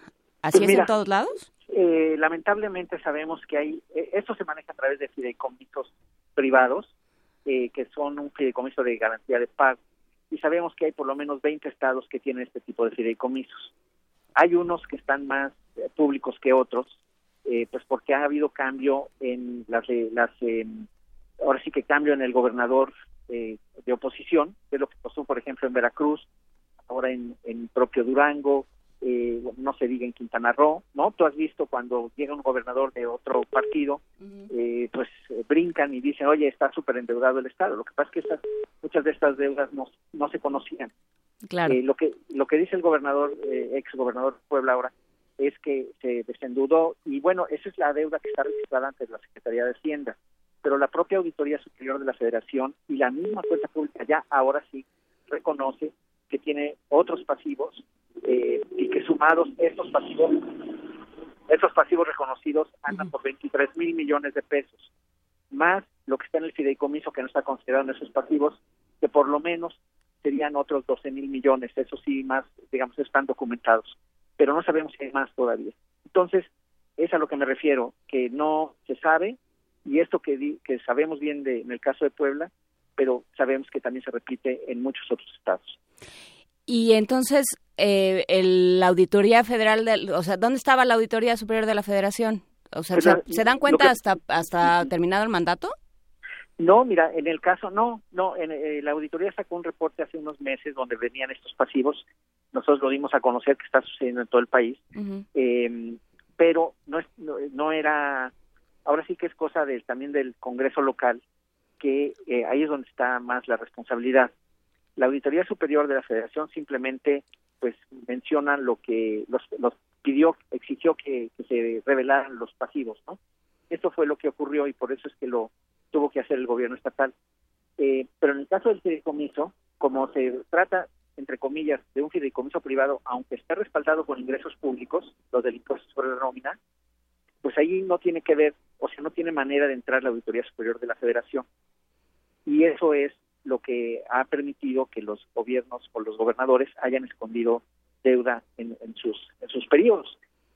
Eh, así es que eso es lo que está pasando. Eh, pero es mucha responsabilidad del Congreso local, del Auditor Superior del Estado, y porque los gobernadores, pues como sabes, son prácticamente eh, totalmente omnímodos y en cada estado, ¿no? Sí, que eso es un tema con el que nos hemos encontrado una vez tras otra y del cual han hablado aquí eh, Transparencia Mexicana, la Red por la Rendición de sí. Cuentas, México Evalúa, todo el que quiere habla mal de los, de los congresos y gobiernos locales. ¿Qué se puede hacer, digamos, en términos de vigilancia ciudadana? Porque justamente lo platicábamos con Eduardo Borges de, de de Transparencia Mexicana y decía es que ahí es donde tenemos que vigilar y ahí es donde es, nos es más difícil porque precisamente estamos centralizados. Entonces, ¿cómo hacer una, cómo orquestar una vigilancia ciudadana de esos gobiernos que además todo se termina sabiendo en esas, eh, en, esos ámbitos?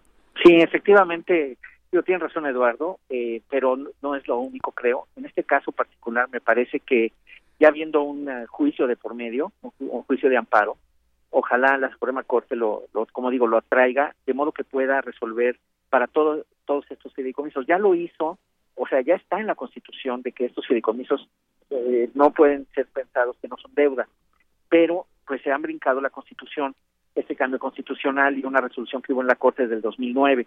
Los gobiernos estatales se la han brincado, o sea que estas leyes son inconstitucionales a nivel, pero no hay quien, no hay quien haya dicho que estas leyes son inconstitucionales, ¿no? Y uno como ciudadano o como organización no puede demandar o exigir o hacer que haya una controversia constitucional. Entonces, pues son las autoridades mismas. Ahora, ya teniendo este juicio, pues la Suprema Corte tendrá que revisarlo eventualmente. Y te digo, ojalá lo trajera para que resolviera de una vez por todas eh, todos los fideicomisos que están vigentes en este momento y que se deben a, leyes inconstitucionales o presuntamente inconstitucionales, pues que se acaben y que se sepa de una vez por todas de qué estamos hablando. Nada más déjame darte un ejemplo. El caso del Estado de México, como no ha habido eh, alternancia política, yo no quiero imaginarme lo que hay ahí metido, por ejemplo, y otros estados donde también no ha habido alternancia política reciente, porque eh, pues se van tapando unos con otros. Al final de cuentas es un mecanismo de financiamiento eh, pues muy fácil porque nadie se da cuenta. Eh, tú metes en esos proyectos de inversión, ni siquiera tienen que ser proyectos de inversión, puedes meter lo que sea, gastos de publicidad, de lo que tú quieras. Y pues, y no tienes por qué rendir cuentas y nadie puede meterse. Entonces, eh, pues es el, mecanismo perfecto para evasión de responsabilidades, para usar el dinero para otras cosas, incluso para uso eh, pues personal, ¿no? De plan. Entonces, eh, sí se tiene que detener esto, de plan. Sí, porque esa es la única, el único más o menos el paliativo que hemos encontrado, que es que llegue alguien en alternancia o en digamos algo que se le parezca a la alternancia porque está Veracruz y que y que lo destape. Pero pensamos en el Estado de México que no ha tenido alternancia nunca. Entonces qué hay ahí bueno quién sabe qué va a pasar en estos días ahorita hasta ahorita no ha tenido. Ajá. Fíjate que a, eso que mencionamos es importante porque porque se ha destapado no nomás por cuestión política sino porque realmente están absorbiendo ya muchos recursos que pensaba el Estado que tenía disponibles en el caso de Puebla, por lo menos se está absorbiendo la mitad del impuesto a la nómina por los próximos entre 15 y 20 años, según el, proyecto. La mitad del impuesto ya, ya se lo comieron por los próximos 15 o 20 años. Entonces, llega un gobierno estatal nuevo y dice, oye, pues como ya no tengo ni manera para dónde hacerme, ¿no? Eh, y por eso también es que están destapándolo, que no tienen recursos. Y claro, van a la federación y la federación de alguna manera pues está teniendo que apoyar y nuestra lucha es no apoyes eh, deuda contratada inconstitucionalmente. no puede ser. Pues sí, pero, pero probablemente tienen la, la bonita idea de, de, contratarla a ellos también. Es que ese es el, problema con esta clase política, que, que, que, se están tapando unos a otros y ya no hay tanta diferencia entre partidos.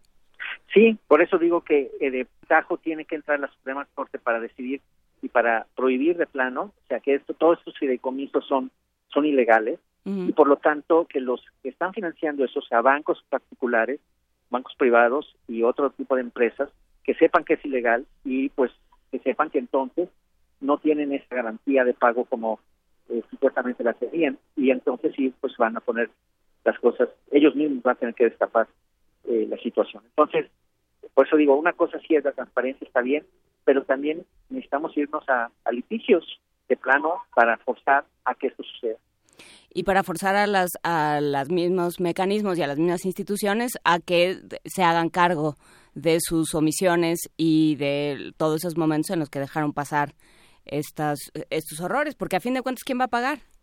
Pues eh, ¿cómo te llamas? ¿Y yo? Juana Inés, Luisa, sí, todos. ¿Mm? Tú y yo y los que están ahí en tu estudio vamos a pagar y los que están aquí en la calle vamos a pagar. Pues sí, por eso es que la, mira, por eso la Suprema Corte definió en el 2009 que el tema de deuda al final es un tema donde todos podemos presentar algún tipo de demanda. Tenemos interés legítimo. Es decir, a diferencia del interés jurídico, ¿no? Donde tú eres afectado jurídicamente en forma directa. Pero cuando es legítimo quiere decir que tarde que temprano nos va a llegar el pago y por lo tanto tenemos posibilidades de este pues de meter algún tipo de recurso jurídico para pues para evitar este, estos pagos. Entonces, en esa lucha estamos, en esa lucha estamos en esa lucha estamos, pero por lo pronto hay que pagar nóminas y escuelas y luz y agua de los estados, no hay no hay de otra. Pues muchísimas gracias, Enrique Cárdenas, como siempre, por contribuir al optimismo. Director del Centro de Estudios Espinosa Iglesias, gracias por estar con nosotros esta mañana hablando de estos temas. Muchas gracias a ustedes. Un abrazo. Hasta luego. Bueno, pues vámonos a una nota. Vámonos a una nota, Juana Inés. Vamos a hablar de lo que pasa con el Congreso y la Constitución. Una Constitución como la mexicana debe ser precisa y cercana a los ciudadanos, sobre todo en tiempos coyunturales. Esto lo, lo señaló el rector de la UNAM, Enrique Graue, al inaugurar el décimo Congreso Iberoamericano de Derecho Constitucional. La información la tiene nuestro compañero Jorge Díaz. Vamos a escucharlo. La UNAM y la Constitución se asemejan porque representan una historia de transformaciones que benefician a los mexicanos, dijo el rector Enrique Graue al inaugurar el tercer Congreso Iberoamericano de Derecho Constitucional en el Palacio de Minería. Después de dar la bienvenida a ponentes de todo el mundo, el doctor Graue señaló que una constitución como la nuestra y que reúne los preceptos que rigen los destinos de un pueblo debe ser clara, precisa, cercana a los ciudadanos y más ahora con la coyuntura que vive la nación.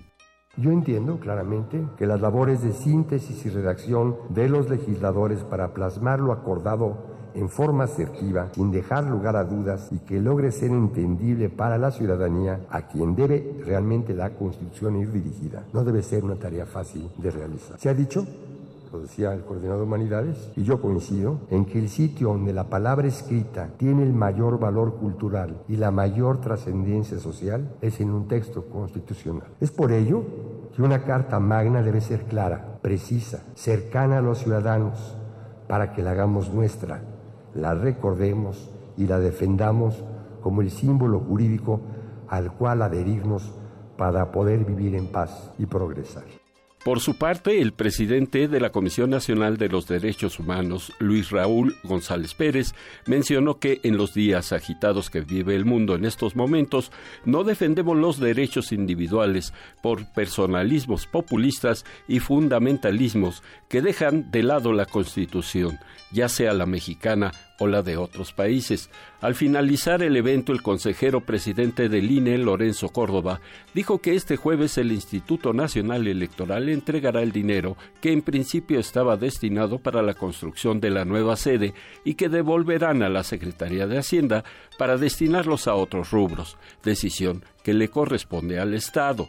Nosotros eh, tomamos una decisión en su momento de solicitar esos recursos porque creímos que formaba parte de un plan de, modernización que iba a traer en un mediano largo plazo ahorros a la sociedad mexicana. Sin embargo, como lo dijimos, eh, tomamos la decisión en esta coyuntura en particular de poner a disposición del Estado mexicano esos recursos para que puedan ser utilizados con fines eh, eh, sociales, digámoslo así, más inmediatos que puedan dar resultados en el corto plazo. Córdoba Vianelo señaló que el INE ve con buenos ojos y celebra que esos recursos serán utilizados en fortalecer los consulados de México, sobre todo en los Estados Unidos. Para Radio UNAM, Jorge Díaz González. Primer movimiento. Clásicamente... Universitario. Ingredientes para hacer la pócima de la diversión. Ancas de rana intrépida. Ratones de laboratorio. Plumas de pollo creativo. Mm, medio litro de carcajadas. y listo. Revolvemos todo y decimos... ¡Hocus Pocus! Hocus Pocus, la revista de los peques y no tan peques. Todos los sábados de las 10 a las 11 de la mañana por el 96.1 de FM. Diviértete aquí en Radio UNAM. Leer transforma, enriquece, educa, pero sobre todo da libertad. 38 Feria Internacional del Libro del Palacio de Minería, un clásico de la Ciudad de México, del 23 de febrero al 6 de marzo del 2017. Invita a la UNAM a través de su Facultad de Ingeniería. Tacuba 5, Centro Histórico, la feria del libro más antigua del país. Recuerda, más libros, más libres. informativo. La UNAM. Al inaugurar el tercer Congreso Iberoamericano de Derecho Constitucional, el rector de la UNAM, Enrique Graue, dijo que en la Constitución debe ser clara y cercana a los ciudadanos. Porque una Constitución, en tanto que contiene los preceptos que rigen los destinos de un pueblo, recoge las transformaciones históricas, los anhelos de justicia y equidad y las aspiraciones de una convivencia armónica y progreso social de una nación. Es por ello que una Carta Magna debe ser clara, precisa, cercana a los ciudadanos, para que la hagamos nuestra, la recordemos y la defendamos como el símbolo jurídico al cual adherirnos para poder vivir en paz y progresar. El Instituto de Investigaciones en Materiales del UNAM cumplió 50 años. La entidad académica ha mostrado liderazgo en la ciencia e ingeniería de materiales no solo en México, sino en el extranjero. Nacional. Senadores que integran la llamada Operación Monarca se reunieron con el secretario de Gobernación Miguel Ángel Osorio Chong. Abordaron estrategias para ayudar a los migrantes mexicanos que viven en Estados Unidos ante las medidas anunciadas por el presidente Trump. Ahora, con eh, información que tenemos de ellos previo, y con un acuerdo que hemos hecho con diferentes sectores empresariales, eh, con las nuevas capacidades con las que llegan eh, nuestros connacionales, entonces podemos orientarlos a sus estados y ahí generarles una alternativa diferente, mejor de trabajo hacia el futuro. El secretario general de la Organización de Estados Americanos, Luis Almargo, externó su respaldo a México ante las medidas anunciadas por el presidente de Estados Unidos. Señaló que no solo afectan al país, sino a toda América Latina. Economía y finanzas. La Comisión Federal de Electricidad anunció un nuevo aumento de 3.8% para los usuarios con tarifa doméstica de alto consumo. En los dos meses de 2017 se acumula un aumento de 6.5%. Internacional. El secretario general de la ONU, Antonio Guterres, confió en que Estados Unidos cambie su decreto de migración que impide la entrada a refugiados. Uh, uh, creo que esas medidas violan nuestros principios básicos y creo que no son efectivos si el objetivo es realmente evitar la entrada de terroristas en Estados Unidos. El asesor de seguridad nacional estadounidense Mike Flynn anunció una política más dura hacia Irán luego de que recientemente lanzaron un misil balístico de prueba. Las recientes acciones iraníes, incluyendo un provocativo lanzamiento de misil balístico y un ataque contra el navío saudí conducido por los militares hutíes respaldados por Irán, subrayan lo que debió estar claro para la comunidad internacional acerca del comportamiento desestabilizador de Irán por todo Medio Oriente. Marisa Leticia Rocco, esposa del expresidente de Brasil Luis Ignacio Lula da Silva, murió este jueves a la edad de 66 años, luego de permanecer en coma desde el pasado 24 de enero. El exsecretario general de la ONU, Ban Ki-moon, anunció que no será candidato en las próximas elecciones presidenciales de Corea del Sur. Estaba muy en desacuerdo por las actitudes localistas, egoístas de algunos políticos, y he llegado a la conclusión de que no tendría sentido avanzar con ellos.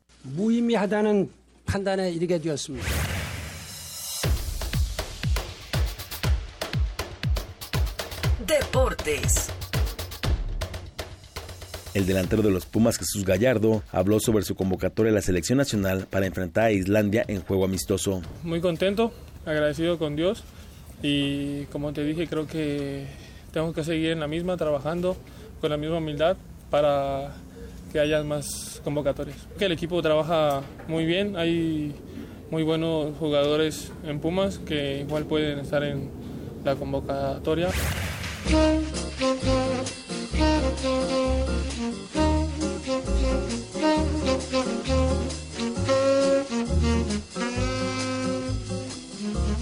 Un día como hoy. En 1927 nació el músico Stan Getz, considerado uno de los saxofonistas tenores más importantes de la historia del jazz. Destacó por su tono cálido y lírico, apreciable en temas como La chica de Ipanema.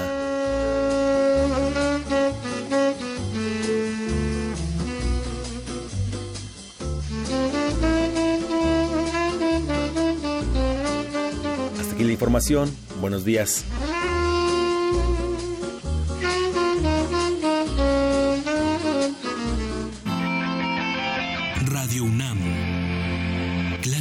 Informativa.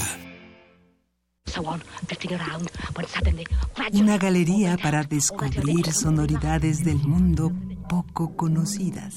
Abre la puerta del Gabinete de Curiosidades. Serie que recupera y analiza audios y grabaciones de diversos archivos sonoros. Domingos a las dos y media de la tarde con Frida Saldívar y Luisa Iglesias. Somos coleccionistas de sonidos. 96.1 de FM. Radio UNAM. Testigo de grandes epopeyas nacionales. El juicio de Maximiliano, El Congreso Constituyente. donde la revolución cambió a los caudillos por las instituciones. A 100 años de la Constitución mexicana, Radio UNAM presenta Escenario Nacional. Historia del Teatro de la República. Domingo 5 de febrero, 10 de la mañana. Retransmisión 6 de la tarde, 96.1 de FM. Radio UNAM.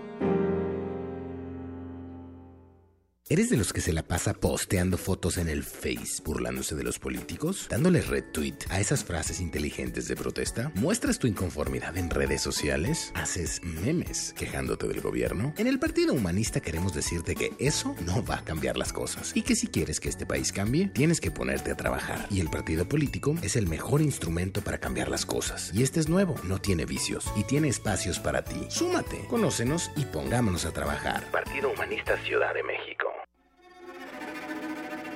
Conoce los relatos de las personas que resisten y reconstruyen la paz. Resiliente. Resiliente.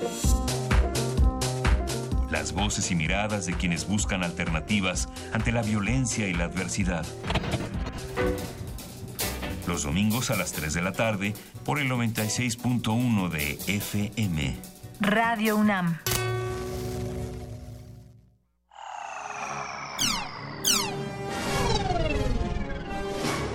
Para este año, tú esperabas patinetas flotantes, tenis autoajustables y autos voladores en el mercado. Pero no has visto nada de eso. En lugar de eso, hay seres humanos con apéndices electrónicos en su cuerpo, videojuegos que detectan tu movimiento computadoras bajo la piel que hacen un diagnóstico médico y un medio de comunicación capaz de enviar información del otro lado del planeta en menos de un segundo. Resistor. Resistor. La realidad tecnológica supera a la ciencia ficción. Todos los martes 22:15 horas. Por resistencia modulada. 96.1 de FM.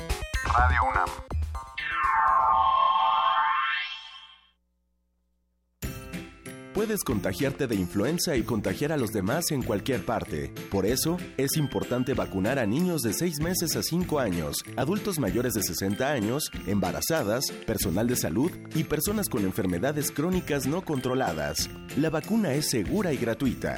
Infórmate en www.gov.mx diagonal salud. Secretaría de Salud.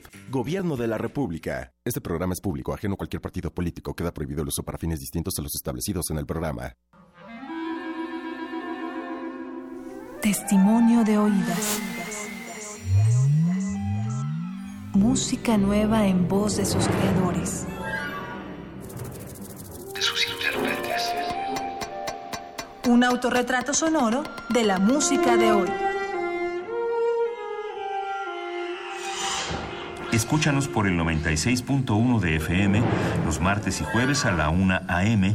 o en su retransmisión los sábados y domingos también a la 1 a.m.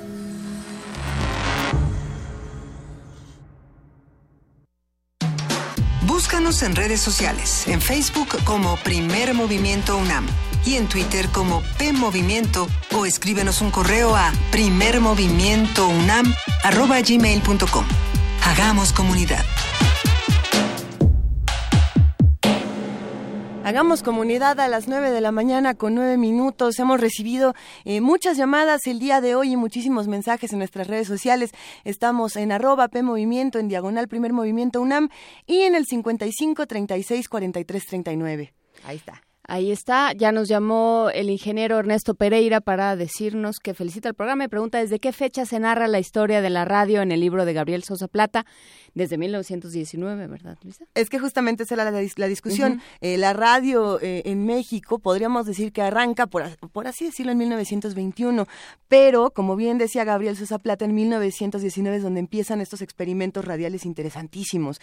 Eh, vale muchísimo conseguir, la pena, vale mucho la pena conseguir el libro Días de Radio de Gabriel Sosa Plata y conocer a todos los autores que están dentro de, dentro de este libro, que son muchos. Hay que decir que lo edita la editorial independiente Tintable, entonces, como sucede de pronto con las editoriales independientes, es complicado eh, conseguirlo en las librerías de no diría de prestigio, en las librerías de siempre. Pero creo que este sí se consigue en todas. Este no, no, alguien, alguien decía en redes sociales que no necesariamente, sino pues directamente con la editorial supongo que podrán conseguir algo porque son altamente entusiastas. Nos vamos en este momento, querida Juana Inés, queridos radioescuchas, a una nota. Se estima que al menos 14 millones de mexicanas carecen de acta de nacimiento. Un documento, a ver, ¿usted tiene su acta de nacimiento en casa? Yo, yo también, sí. A ver, este documento eh, proporciona, además de identidad, un pase a otros derechos, así que es importante tenerlo. Nuestra compañera Dulce García nos amplía la información. El registro de nacimiento de una persona constituye el pase de acceso a otros derechos fundamentales como vivienda, salud y educación. Una de las instituciones creadas por el expresidente Benito Juárez fue el registro civil, que tuvo la intención de establecer un poder cívico laico e independiente a la Iglesia. Es inexacto el número de mexicanos sin actas de nacimiento, pero se estima que podrían ser al menos 14 millones.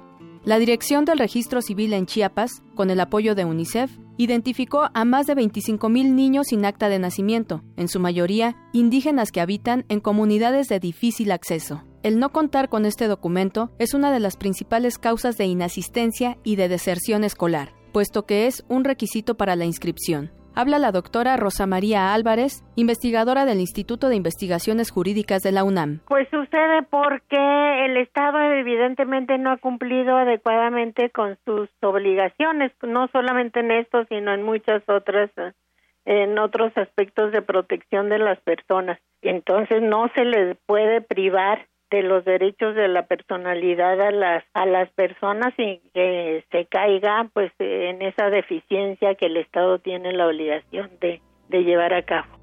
El acta de nacimiento es esencial para la identidad ciudadana y jurídica de las personas, para el ejercicio de sus derechos y obligaciones y por lo tanto es un instrumento de protección. No va a contar como una persona eh, con una nacionalidad y un nombre que pueda aducir frente a la sociedad misma. Entonces es una grave, grave violación a, los derechos de una persona el hecho de que no se le no se le registre. Si alguna persona no tiene su acta de nacimiento, lo más recomendable es que acuda a las oficinas del registro civil para solicitar este derecho a la identidad. Para Radio UNAM, Dulce García. Primer movimiento. Clásicamente... Universitario.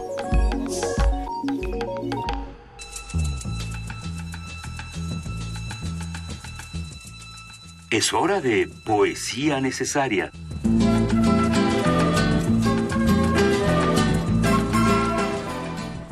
Ha llegado el momento de poesía necesaria y el día de hoy eh, quiero compartir con ustedes dos poemas breves de Salvatore Quasimodo. Eh, ustedes saben que es Premio Nobel de Literatura 1959 y, y, si no, vale también la pena entrarle a los textos. Si no, lo acabamos de averiguar, como es mi caso. Eh, Salvatore Quasimodo tiene algo muy interesante. Él es poeta y es ensayista. Y, y, lo que llama mucho la atención de su voz es que en la poesía es, es muy concreto, por así decirlo, y, tiene unos elementos muy interesantes. Aquí yo elegí dos poemas que hablan de los árboles y espero que los disfruten. El primero se llama Refugio de pájaros nocturnos, el segundo En las ramas de los sauces. Refugio de pájaros nocturnos. En lo alto está un pino torcido.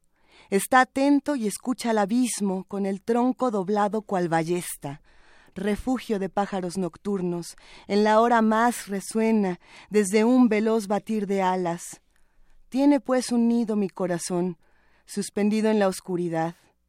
Una voz, está también a la escucha, la noche, en las ramas de los sauces. ¿Y cómo podríamos cantar con el pie extranjero sobre el corazón, entre los muertos abandonados en las plazas, sobre la dura hierba de hielo, el lamento de cordero de los niños, el negro grito de la madre que fue al encuentro del hijo crucificado en el poste del telégrafo? En las ramas de los sauces, por voto, también nuestras cítaras estaban colgadas, oscilando leves en el viento triste. Primer movimiento clásicamente reflexivo.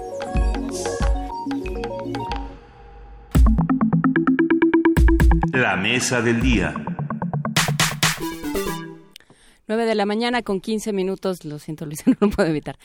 Ya está con nosotros Alberto Betancourt, el, eh, por supuesto es doctor en Historia, profesor de la Facultad de Filosofía y Letras de la UNAM y coordinador del Observatorio del G20 de la misma facultad. ¿Cómo estás, Alberto? Buenos días. Bien, muy contento de estar con ustedes. Eh, es una fortuna tener esta cita los jueves y encontrarme con ustedes aquí en la cabina. El hombre que fue jueves, Alberto Betancourt. no, gracias a ti los el jueves. que viene los jueves. Para, para, mí el jueves es jueves por los mundos posibles y bueno, ahora qué, ahora qué va a pasar aquí. Pues bueno, primero nos dejaste temblando con esta poesía de Salvatore Quasimodo, el árbol como refugio nocturno de los pájaros, es impresionante. Algo así necesitamos construir en nuestro país. Estamos viviendo en un momento histórico muy dramático que se, era, era muy difícil imaginarlo todavía hace unas semanas. Y yo creo que eso reclama algo así como ese árbol refugio que entre todos construyamos una patria, un discurso, una manera de abrazarnos, una manera de estar juntos y de hacer comunidad que nos permita enfrentar esta dificultad con toda la dignidad, el decoro, la solidaridad y los vínculos entre los mexicanos. Y pues yo quisiera hoy hablar, retomando una frase nada más de la Patria, sobre la necesidad de navegar por las olas civiles ante la crisis civilizatoria del capitalismo global. Y quisiera comenzar con algo que descubrí, digamos, haciendo la investigación sobre los actos hostiles que ha realizado sistemática y cotidianamente el presidente de Estados Unidos, Donald Trump, sí. contra nuestro país, y es el importante papel que están jugando las mujeres en estos tiempos de caos histórico. Las acciones hostiles que ha realizado Donald Trump contra México se enmarcan, no, no sé qué opinen ustedes, porque la vez pasada platicamos aquí sobre un libro de Marco Gandásegui, uh -huh. eh, Estados Unidos y la crisis sistémica, eh, un texto producido por Claxo muy interesante y ese libro lo que sostiene es que se está contrayendo el poder estadounidense y lo que estamos viendo es un ajuste del Estado norteamericano que está tratando de resolver la pérdida de su poder, diría yo, esto no lo dice el libro, en este caso al estilo Calígula. Digamos, lo que estamos viendo es la decadencia de Estados Unidos como potencia hegemónica, una decadencia que va a ser larga y que y, que no implica negar el hecho de que sigue siendo la potencia suprema en el sentido de que en muchos ámbitos, por ejemplo el militar, no hay otra potencia que compita con él. Pero ahora me encontré con otro libro que ya conocía y que estaba revisando, tratando de entender lo que pasa. El maravilloso Creo acto de la relectura. Urgencia, estos libros que te sal como tablita salvadora, digamos.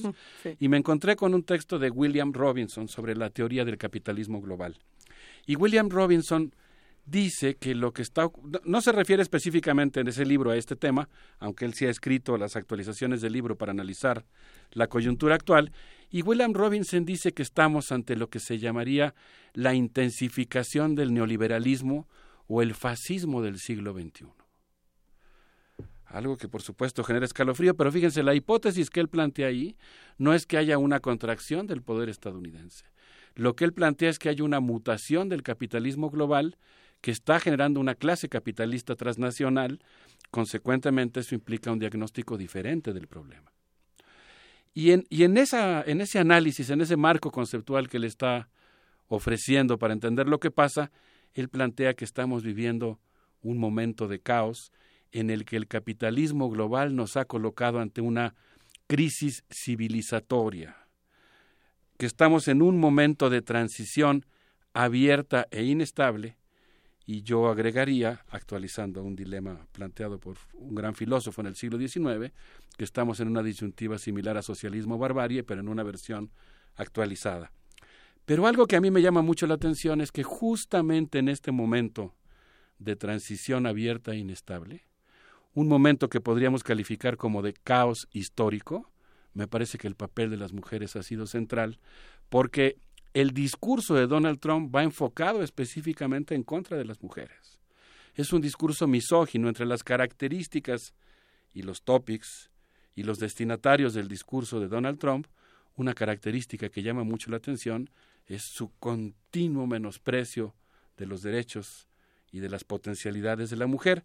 Y yo quisiera, eh, en el marco de la necesidad que tenemos en nuestro país de registrar lo que está ocurriendo y de interpretarlo de manera adecuada, pues comenzar mi intervención eh, compartiendo con ustedes una información que me encontré en la página de la Casa Blanca que plantea que el 23 de enero Donald Trump revocó el memorándum del, de la misma fecha, pero emitido en el año de 2009, que planteaba la colaboración con el Programa de Planeación Voluntaria de la Natalidad entre la Agencia Internacional para el Desarrollo de Estados Unidos y la Ciudad de México e instruyó a los secretarios de Estado y de Salud para revocar dicho convenio y cualquier forma de cooperación con el objetivo de impedir que el dinero de los contribuyentes norteamericanos se utilice para financiar instituciones que permiten la interrupción del embarazo.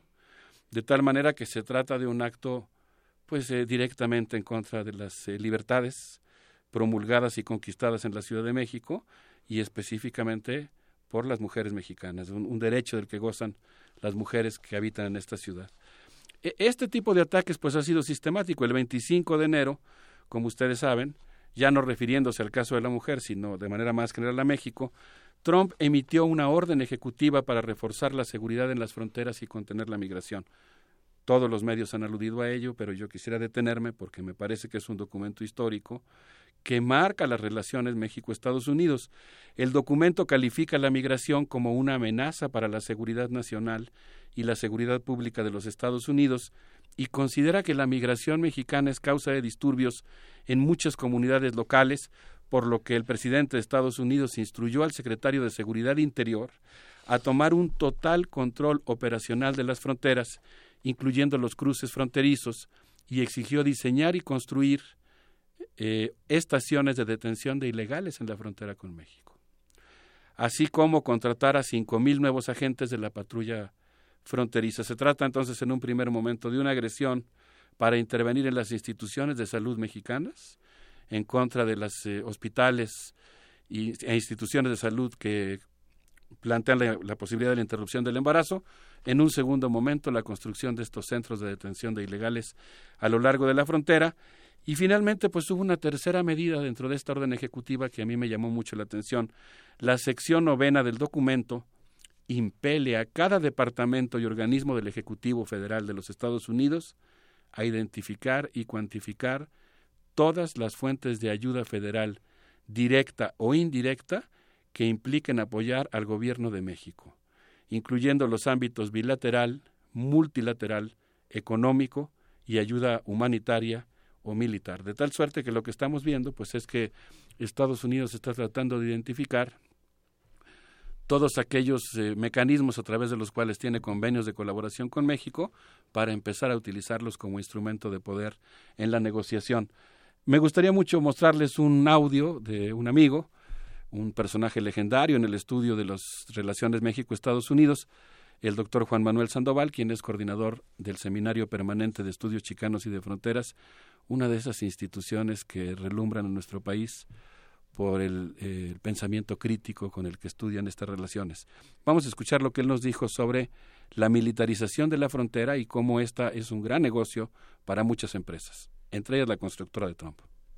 Y el Departamento de Defensa plantea la necesidad de crear, crear un programa de producción y tecnología para la reserva, ¿no? de reserva para la defensa en los lugares ya en producción, es decir, en la frontera México-Estados Unidos, en ambos lados. Durante toda esa década, desde los a lo largo de los 80 y parte de los 90 se dio una escalada de militarización de la frontera.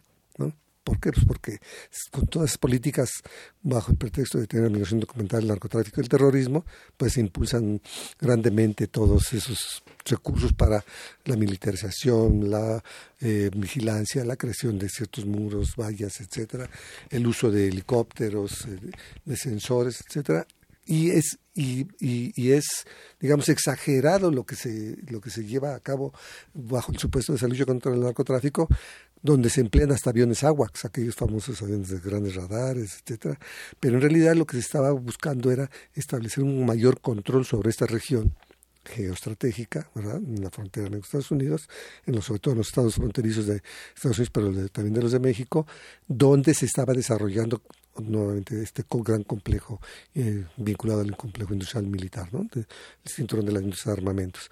Entonces, desde ahí ¿verdad? Eso ha venido desarrollándose a lo largo de todos estos de estas décadas. Los, los flujos migratorios se incrementan, ¿no?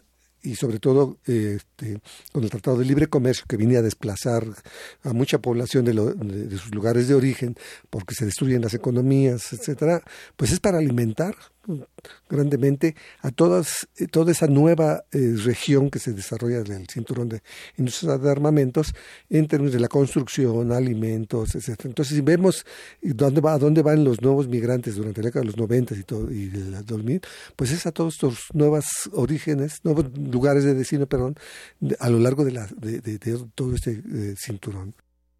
Lo dice Juan Manuel Sandoval, lo dices tú, Alberto Betancourt, se generan mecanismos de control y, y ahí se abren puertas interesantes de mecanismos de control ¿Para qué? ¿Cuál es el otro objetivo? Porque tenemos uno eh, que resulta muy claro, pero también hay muchos otros que comienzan a, a, entrar a la discusión. Está, está bastante interesante. Sí, como no. Eh, en una segunda parte de la entrevista que veremos un poco más adelante, Juan Manuel habla del negocio de la militarización. Eh, Digamos, yo, yo he insistido mucho en que los universitarios tenemos la responsabilidad de tratar de caracterizar de la manera más adecuada posible lo que está ocurriendo. Y en ese ejercicio, pues vale la pena no irnos con la primera hipótesis, sino que estar explorando cuál es el diagnóstico que nos funciona mejor. Y Juan Manuel plantea junto con William Robinson, ellos están organizando juntos toda una eh, un taller de formación de cuadros en Estados Unidos para eh, defender los derechos de los mexicanos y fomentar la solidaridad binacional, la lucha popular binacional. Y ellos están planteando que en realidad la militarización de la frontera es una especie de estrategia, vamos a llamarle así, eh, no es la palabra que ellos usaron, digamos keynesiana, en el sentido de que se incrementa el gasto militar, se inventa un enemigo con el objetivo de gastar recursos, de tal suerte que la militarización de la frontera pues es un gran negocio en el que participan, entre otras empresas, las de Trump que van a tener ahora pues el contrato para construir tres mil kilómetros de frontera. Pero vienen también los que venden drones, los que venden sensores. Es decir, que entre otras cosas pues, se trata también de un enorme negocio. Eh, más adelante incluso escucharemos cómo la empresa israelí que participó en la construcción del muro de Gaza ha presentado ya su solicitud en el concurso para construir el muro que divide nuestro país con, con Estados Unidos.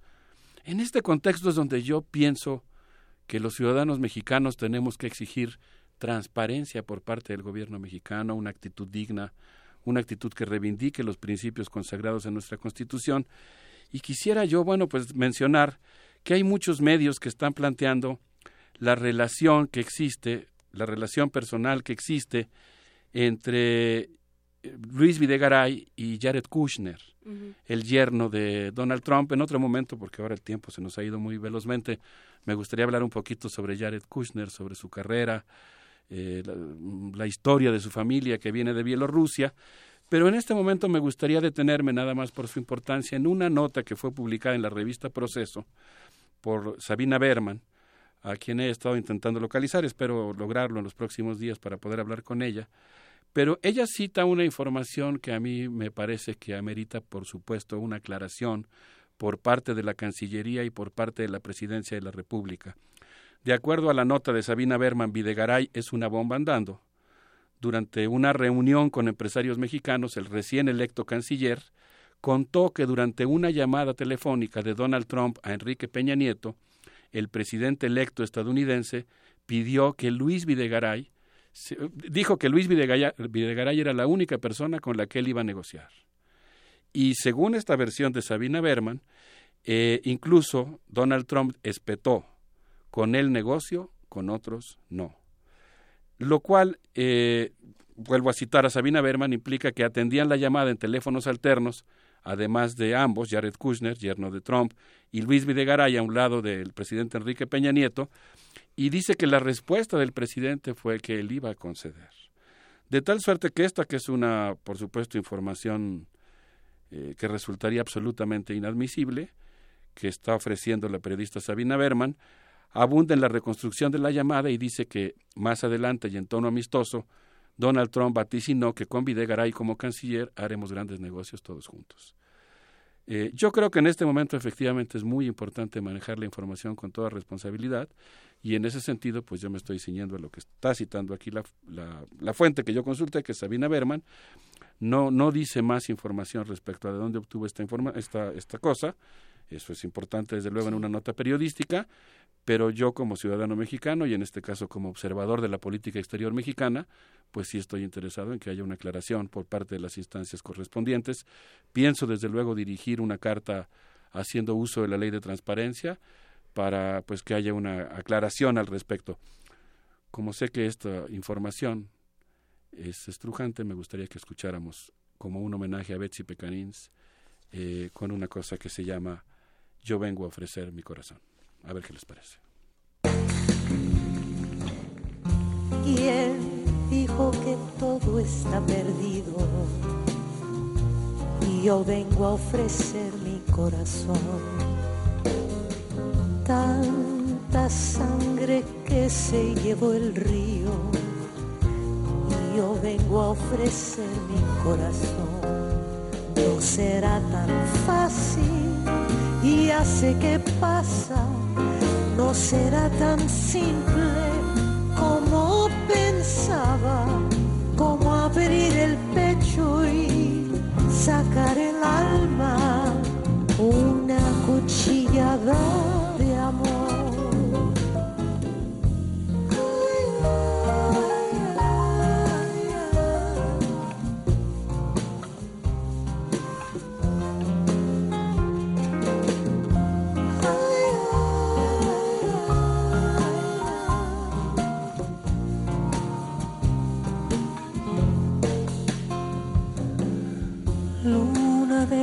pobres siempre abierta, yo vengo a ofrecer mi corazón como un documento inalterable.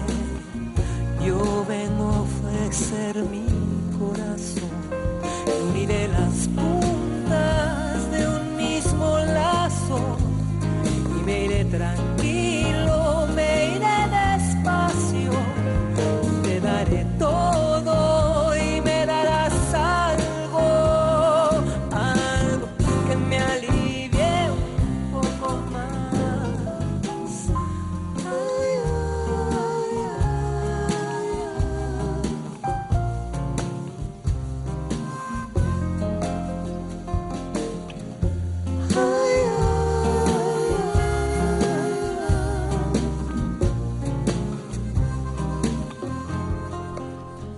Es una belleza siempre escuchar a Betsy Pecanins y más pensando, Alberto Betancourt, que arrancaste tu participación hablando de la importancia de las mujeres y de cómo eh, han significado muchísimas cosas en este arranque de año y sobre todo en la participación activa y en las movilizaciones en distintas partes del mundo, ¿no? Y pensando en eso y en Betsy Pecanins como una mujer que además eh, no solamente tenía una voz que proyectaba muchísimo para el blues, sino también para, para el activismo, ¿no? Entonces es una buena elección, me gusta. Creo que nos encantó a todos, lo comentan aquí. Muchas gracias.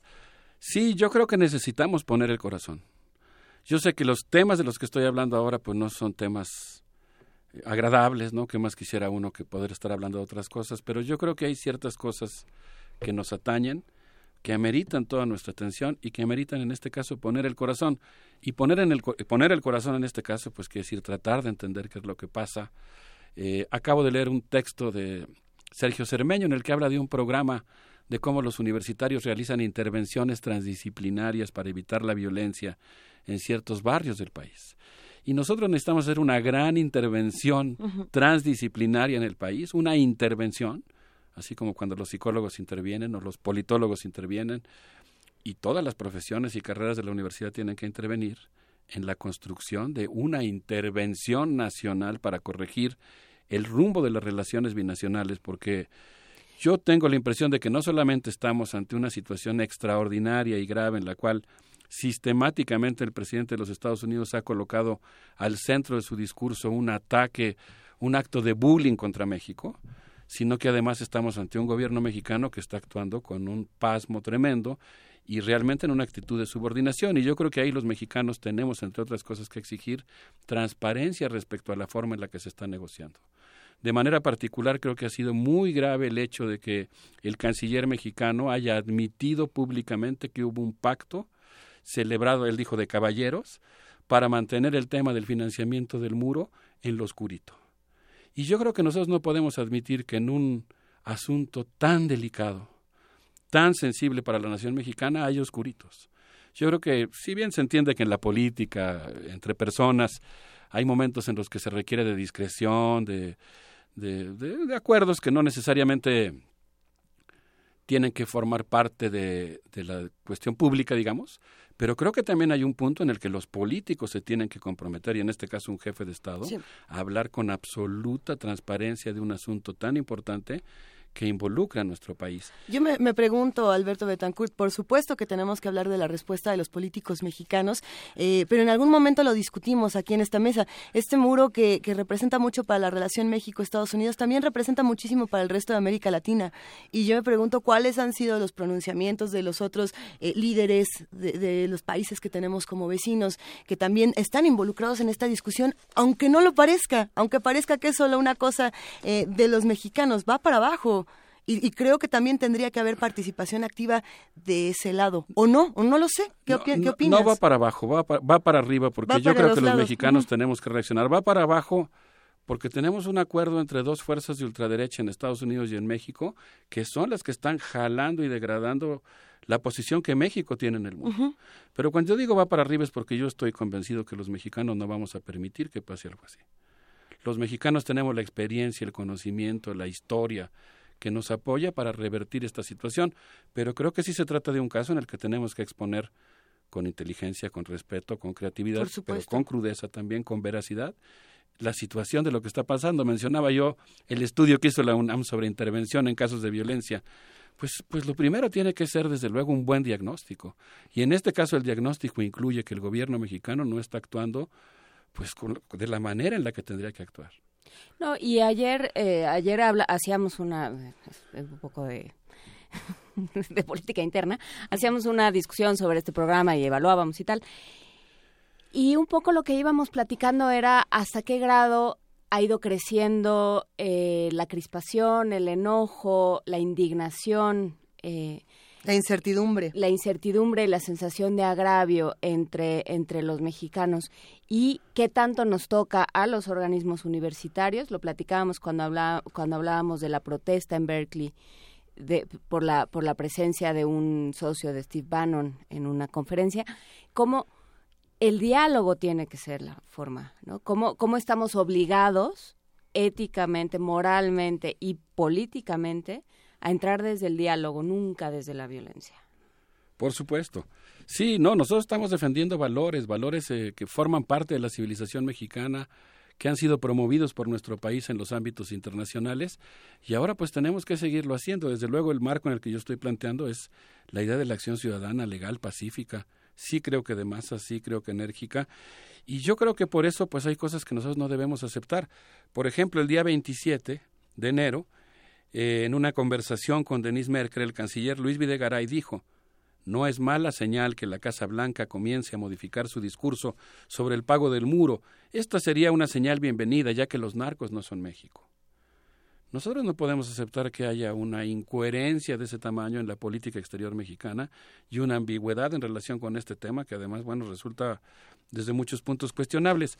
Yo en ese sentido creo que tenemos que celebrar y apoyar las iniciativas de las diferentes instancias de los tres poderes, de las diferentes instituciones mexicanas, de las personalidades y los intelectuales mexicanos, que en distintos momentos pues están planteando exigir, entre otras cosas, información, sólida respecto a lo que está ocurriendo. Por ejemplo, el vicepresidente de la Cámara de Diputados, el diputado Alejandro Ojeda, pidió al presidente Enrique Peña Nieto un informe a la nación sobre cuáles fueron los acuerdos con Donald Trump con respecto al silencio público en torno al muro y señaló que sería inadmisible que ambos mandatarios hayan establecido acuerdos cupulares y en secreto sin rendir cuentas a sus respectivos gobernados.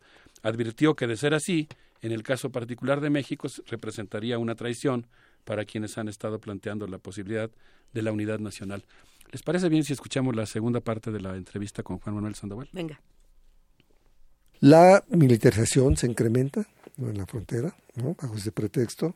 Se busca detener supuestamente eh, a través de una política de disuasión, ¿verdad? obligando a los migrantes a pasar por lugares inhóspitos al crearse, cerrarse eh, una buena parte de la frontera, pero en realidad lo que se busca es una mayor, un mayor control de los flujos migratorios, no detenerlos, sino obligar a, a que y crucen, digamos, este, por situaciones difíciles y eh, de, manera vulnerable. De tal manera que los que logran entrar, pues ya tienen el trabajo asegurado, porque son los que logran llegar a todos estos destinos.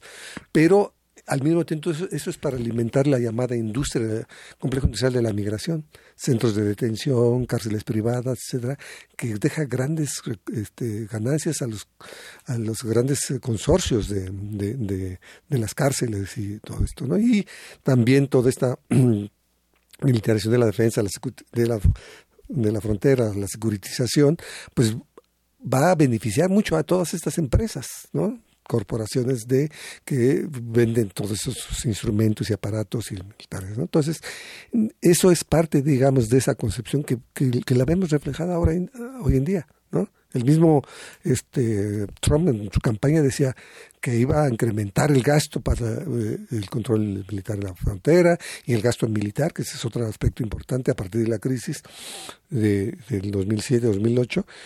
Obama pide el presupuesto más grande de, la, de, los últimos años o de la historia de los Estados Unidos, más que, Bush. Y aunque ha descendido ciertamente ciertos porcentajes de gasto militar, el tamaño sigue siendo altísimo, ¿no? Entonces, este gasto se va incrementando de tal manera que es una de las salidas que se busca a la crisis que da, ¿no? Ya sabes que las guerras y la carrera armamentista es un, un, gran negocio para salir de las, de las crisis. Estados Unidos es principal productor de, y, vendedor de armas del mundo. El, el año pasado vendió 30 mil millones de dólares de armas en el mundo, según el informe de, este centro en Estocolmo.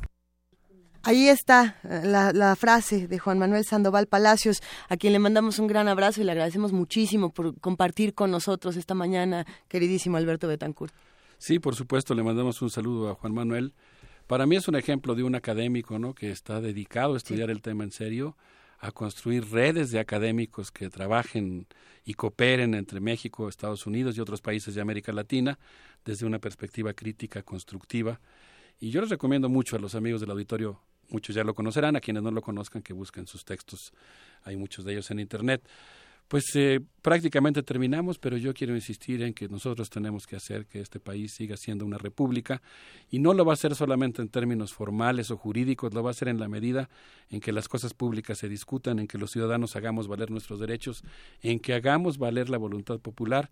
Y yo creo que para eso pues es muy importante que nosotros advirtamos también cómo tenemos hoy la necesidad de descubrir nuestros propios poderes nuestros propios poderes como ciudadanos, nuestros propios poderes desde las instituciones en las que participamos. Yo creo que estamos en medio de una tormenta como ese encuentro eh, que reunió una gran cantidad de intelectuales del mundo que se llamó el pensamiento crítico ante la hidra eh, capitalista. Y ahí pues se planteó que entre todos tenemos que construir un arca de Noé para salvarnos de este diluvio. Yo creo que esa arca de Noé tiene que ser muy incluyente, que tiene que ser muy grande, que tiene que ser la nación entera. Y para construir esa arca de Noé que nos permita sortear la tormenta, yo creo que tenemos que descubrir nuestros propios poderes. Y uno de ellos yo creo que tendría que ver con este diagnóstico de cómo hoy lo popular es básicamente ese árbol refugio en el que tenemos que ir los mexicanos, porque creo que ahí en lo popular está la alternativa a esta degradada relación bilateral, a esta integración silenciosa y subordinada de México a los Estados Unidos, que ha sido promovida por la ultraderecha en ambos lados de la frontera. Entonces ahora lo popular, la reivindicación de la soberanía mexicana, pues tiene que llevarnos a descubrir nuestros propios poderes. A mí se me ocurría muy modestamente una idea que lanzo ahora al aire, pero yo creo que hoy si México defiende sus derechos va a encontrar eco en muchos países del mundo. Yo pensaba un poco soñando, ¿no? En la posibilidad de que convocáramos, por ejemplo, para el próximo 5 de mayo, que es una fecha muy emblemática de la defensa de nuestra soberanía, que es una fecha que acostumbra celebrarse en los Estados Unidos, a una jornada de lucha contra el racismo, de solidaridad con México, y yo me imagino que una convocatoria de ese tipo tendría sin lugar a dudas eco en muchas ciudades de los Estados Unidos y en muchos países del mundo. Tenemos que mirar hacia el sur. El presidente Evo Morales, Luisa, tú que mencionabas hace un momento, dijo... Es el único. Llamó a los mexicanos a mirar hacia el sur.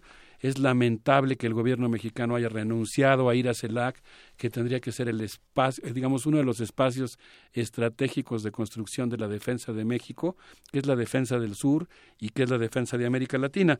Así que yo creo que pues es un momento en que aprendamos a hacer una especie de introspección para ver cuáles son todos los elementos de poder que tenemos a la mano como país para defender nuestra dignidad y para contribuir al mundo a que haya un mundo mejor en el que no impere este tipo de discursos supremacistas. Por supuesto, Alberto Betancourt, y, y, ahí queda este asunto de entender cómo funcionan todos los mecanismos de control, saber qué es exactamente lo que quieren para aprender a no, quizá no darles la vuelta, pero articular otro tipo de cosas y otro tipo de discursos.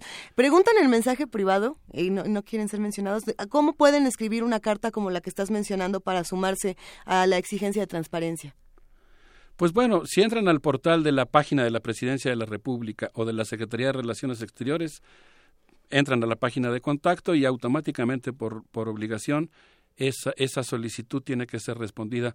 Yo en lo personal pienso asesorarme para formular la pregunta de la manera más adecuada posible, pero creo que no está mal un ejercicio espontáneo de preguntar a ver qué pasó en esa conversación telefónica. Además, ahora la propia Cancillería, está, que, que, lanzó un mensaje muy agresivo contra Dolly Esteves, eh, pues está diciendo que se requiere de información sólida y confiable. Pues vamos a exigírsela al gobierno para que podamos posicionar. Excelente. Sí, y yo me quedo con una reflexión que hacía ayer aquí Jacqueline Pechard y decía, si pensamos, si nos quedamos con el discurso de este país no tiene solución, estamos perdidos. ¿no? Y no puede uno solo, tenemos que ser muchos. Y si llegan muchísimas solicitudes a la página, va a ser más difícil que se ignoren, ¿no? porque ya no es una, ya no son dos, ya son un montón. Entonces vamos haciendo un montón de ruido. Por supuesto, necesitamos construir entre todos el arca de Noé y nuestro país como arca de Noé. Y como creo que la situación amerita de toda nuestra capacidad estética. Yo les quisiera proponer que nos despidamos con música de San Paul, Andy Broken Bones, con algo que se llama Half City, que es algo, me parece que emocionalmente apropiado para gritar que es necesario que alguien escuche. Y nos vamos también con un regalo antes de irnos a la música en La senda del Telecán, una visión crítica que es exactamente del académico del que estaba hablando, al cual eh, citamos y al cual le dimos voz, digamos, un par de veces en este espacio. Si nos dicen cómo se llama ese académico que mencionó el, el profesor Betancourt, se llevan este libro en Twitter, hashtag Telecan, y se pueden llevar en La senda del Telecán una visión crítica. ¿Cómo se llama el académico? Del cual hablamos en esta en este espacio. Gracias, Alberto Betancourt. Muchas gracias a ustedes. Un, Un placer.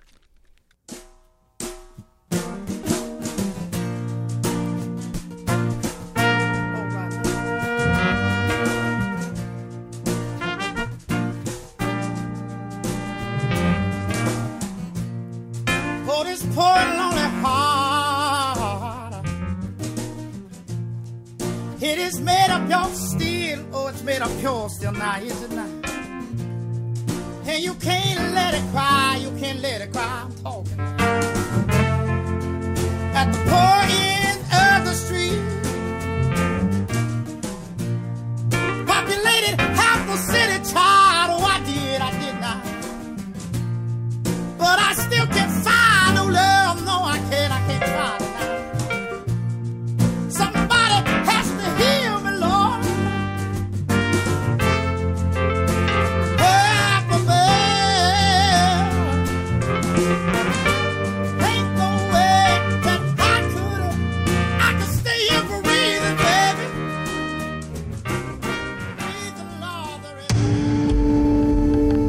movimiento. clásicamente... Incluyente. Ya estamos por cerrar este espacio, pero no nos vamos sin hablar, como todos los jueves, con Luis de la Barrera Solórzano, director del Programa Universitario de Derechos Humanos. ¿Cómo estás, Luis de la Barrera? Buenos días. Muy bien, mucho gusto, buenos días. Eh, buenos días, auditorio de Radio UNAM. Se conoce como ahogamiento simulado la técnica de interrogatorio que consiste en inmovilizar al interrogado boca arriba sobre una tabla, cubrirle la cara con un paño y verterle agua en la boca y la nariz para generarle la sensación de ahogamiento. Esa práctica fue incorporada por la CIA en el programa del Ejército de Estados Unidos después de los ataques terroristas del 11 de septiembre de 2001. Asimismo, se incluyeron en ese programa los azotes contra las paredes y el encierro en cajas similares a ataúdes. Un informe del Comité de Inteligencia del Senado publicado en diciembre de 2014, señaló que la utilización de esos procedimientos fue brutal e ineficiente y que la CIA mintió reiteradamente sobre su utilidad. El presidente Barack Obama prohibió esas y toda otra forma de tortura apenas iniciada su gestión en 2009. Una enmienda al manual de campo del ejército establece que no pueden infligirse tortura ni tratos crueles, inhumanos o degradantes, tal como lo consagra la prohibición contenida en todos los instrumentos internacionales sobre la materia. El asunto parecía superado. La tortura es inaceptable porque contraría valores fundamentales de nuestro proceso civilizatorio, independientemente de cuál sea su grado de eficacia. Pero como se ha visto desde su primer día en la presidencia y se vislumbró desde que era candidato, el presidente Donald Trump parece no tener demasiada simpatía por los derechos humanos ni por otros ni por otros productos civilizados. Las opiniones de Trump sobre los inmigrantes latinos, los musulmanes, la ecología, la prensa y las mujeres, así como su veto a la entrada al país de ciudadanos de siete países de Oriente Medio y de refugiados sirios, revelan una actitud inadmisible en el presidente del país más poderoso de la Tierra. Su punto de vista sobre la tortura es escandaloso. Trump apoyaría que nuevamente se emplearan los modos de interrogatorio que abolió Obama, aunque aclaró que haría todo dentro de los límites de lo que está permitido legalmente. En otras palabras, el flamante presidente no anuncia que violará la ley, sino propugna que ésta se modifique a fin de que se pueda torturar legalmente. La tortura, eliminada del universo normativo a partir de la segunda mitad del siglo XVIII, ha pervivido tercamente en el mundo fáctico.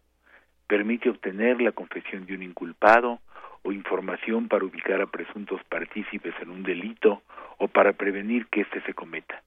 Asimismo, constituye un castigo cruel contra un sospechoso que no ha sido condenado por un juez. Durante mucho tiempo, se consideró legítima. El cuerpo que sintiese el dolor insoportable diría la verdad o espiaría el crimen cometido. En su magistral Tratado de los Delitos y de las Penas, publicado por primera vez en 1764, Cesare Beccaria, un aristócrata italiano de 25 años, echó abajo ambas suposiciones. El dolor, advirtió Beccaria, no podía ser el crisol de la verdad como si el juicio de ella residiese en los músculos y las fibras de un miserable. En cuanto a la purgación de la infamia, tal absurdo solo podía explicarse por ser un uso tomado de las ideas religiosas y espirituales. Desde entonces, el mundo civilizado empezó a considerar inaceptable la tortura.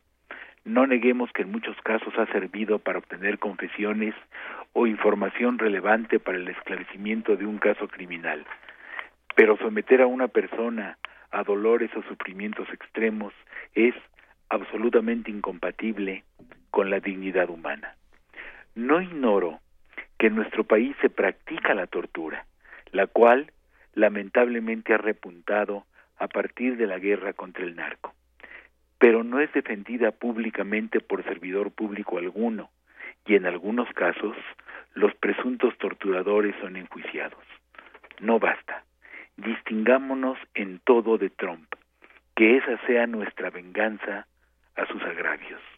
Mucho se ha escrito ante su ofensiva contra nuestro país sobre la necesidad de diversificar nuestro comercio exterior y crear aquí oportunidades que desestimulen el éxodo de mexicanos a Estados Unidos. Muy bien, pero también mostremos al mundo y a nosotros mismos que somos capaces de combatir con eficacia la aberración de la que Trump es partidario. Abatamos la tortura. Muchas gracias. Muchas gracias, eh, Luis de la Barreda. Y hay que llamar la atención porque, claro, la gente no vota por una persona que está a favor de la tortura, la gente no vota por alguien que ataca a las mujeres, la gente vota porque piensa se necesita orden. Y si alguien tiene mano dura, ya basta con, de la democracia que no consigue nada, ya basta de los derechos humanos que solamente eh, les dan les dan cobijo a los delincuentes, ya basta del debido proceso que lo único que logra es que todos estén fuera. Vamos a poner orden y vamos a echar atrás esas reglas y ahí es donde se abren las posibilidades de que llegue al, al poder gente como Trump o co, como cualquier otro autoritario. La gente vota, mucha gente, mucha gente vota por uh -huh por un espejismo, por un candidato que dice lo que quiere oír sin eh, hacer un análisis mínimamente minucioso de lo que significaría uh -huh. que ese candidato fuera el gobernante y ahora lo están viendo. Y ahora lo estamos viendo todos. Hay que hay que sí darnos cuenta de qué implica cada una de, de nuestros exabruptos de que ya se acabe que alguien ponga orden. Hay que tener muchísimo cuidado y cuidar nuestra democracia. Muchas gracias Luis de la Barreda Solórzano, director del Programa Universitario de Derechos Humanos. Muchas gracias a ustedes. Un abrazo. Buenos Un días. abrazo. Seguimos aquí en primer movimiento, querida Juana Inés de esa. Eh, hay muchísimo que discutir, muchas notas que nos envían nuestros amigos de información de Radio UNAM, así que ¿por qué no compartimos una? Las tormentas solares se producen cada 11 años cuando el ciclo solar llega a su máxima actividad y, entre otras cosas, provocan la interrupción de comunicaciones satelitales. Nuestra compañera Cindy Pérez nos preparó la siguiente información. El Sol es una estrella que brinda calor y energía a la Tierra y como todos los cuerpos celestes, tiene ciclos de actividad. Las tormentas solares se producen cuando el ciclo solar alcanza su máxima actividad y justo después, es decir, cuando la actividad magnética del Sol es más fuerte y comienza a descender. Hay un máximo solar cada 11 años. Estos fenómenos tienen la capacidad de interrumpir las comunicaciones satelitales, lo que afecta las señales telefónicas, de televisión, de Internet y los sistemas de posicionamiento global, entre otros servicios. De acuerdo con el académico del Instituto de Geofísica de la UNAM, Luis Javier González, cuando una tormenta impacta la Tierra, genera variaciones en lo que se conoce como clima espacial. Clima espacial son todas las condiciones físicas del entorno terrestre, de las relaciones Sol-Tierra, desde la atmósfera del Sol, el medio interplanetario, la atmósfera de la Tierra, el campo geomagnético que se ven afectados cuando una tormenta solar impacta. Si la tormenta es muy intensa y genera corrientes y además hay un flujo de partículas muy localizado o puede generar corrientes geomagnéticas inducidas, estas son teóricas, podría generar corrientes en las líneas de transmisión de electricidad y generar eh, sobrecargas y en un caso muy extremo hasta poder eh, generar variaciones en, en los transformadores. La actividad solar se monitorea en el Servicio de Clima Espacial a cargo de científicos del Instituto de Geofísica de la UNAM. El primer punto que revisamos son las mediciones de los diferentes satélites para ver si hubo una explosión en el Sol en rayos X. Si comprobamos que sí hay, tenemos que esperar algunas horas para poder saber si viene una emisión muy fuerte de partículas con otro tipo de satélites que también están o un plasma que viene a muy alta velocidad con su campo magnético. Si esto ocurrió y los satélites lo detectan, pasamos a la siguiente etapa que sería en tierra, toda la serie de detectores que tenemos en tierra. Eh, para esto ya pueden medir la influencia real la última explosión fuerte del Sol se registró en el 2003. Las denominadas tormentas de Halloween interrumpieron las telecomunicaciones en Suecia. Para Radio UNAM, Cindy Pérez Ramírez. Y ahora sí, son las 9 de la mañana con 59 minutos y ya nos vamos, Juana Inés. Ya nos vamos, Luisa Iglesias. Mañana vamos a estar por aquí. Va a estar con nosotros Enrique Chapela y el proyecto Onyx. Enrico Chapela, perdón. Y el proyecto Onyx. Tengo que, ahorita que me, me volví a equivocar, tengo que decir que hace rato dije Guajira y era Guajra. Y lo había dicho bien Frida Saldívar. Si nos, está, si nos sigue escuchando Gabriel Sosa Plata, le enseñó muy bien. Ella sí me dijo cómo tenía que ser. Yo que no tomé clases en la UAM. Oh. Con el doctor, de- con el maestro Sosa Plata, pues no me enteré. Pero por lo pronto, ya nos vamos.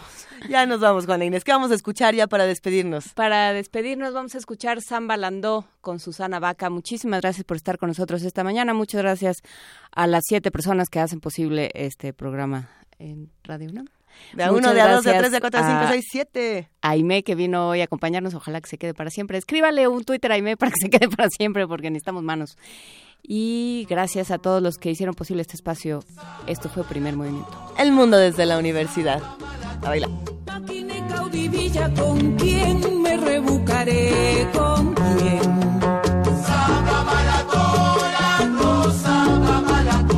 Maquine chuquitanta con quién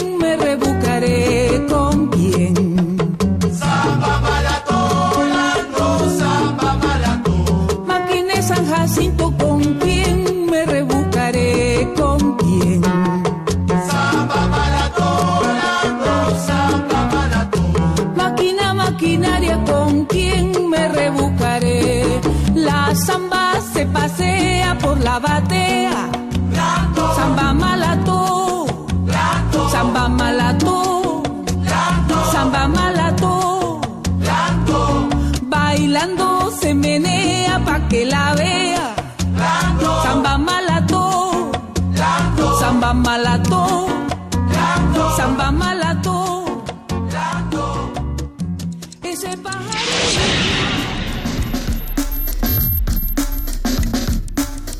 Radio UNAM presentó Primer Movimiento. El mundo desde la universidad.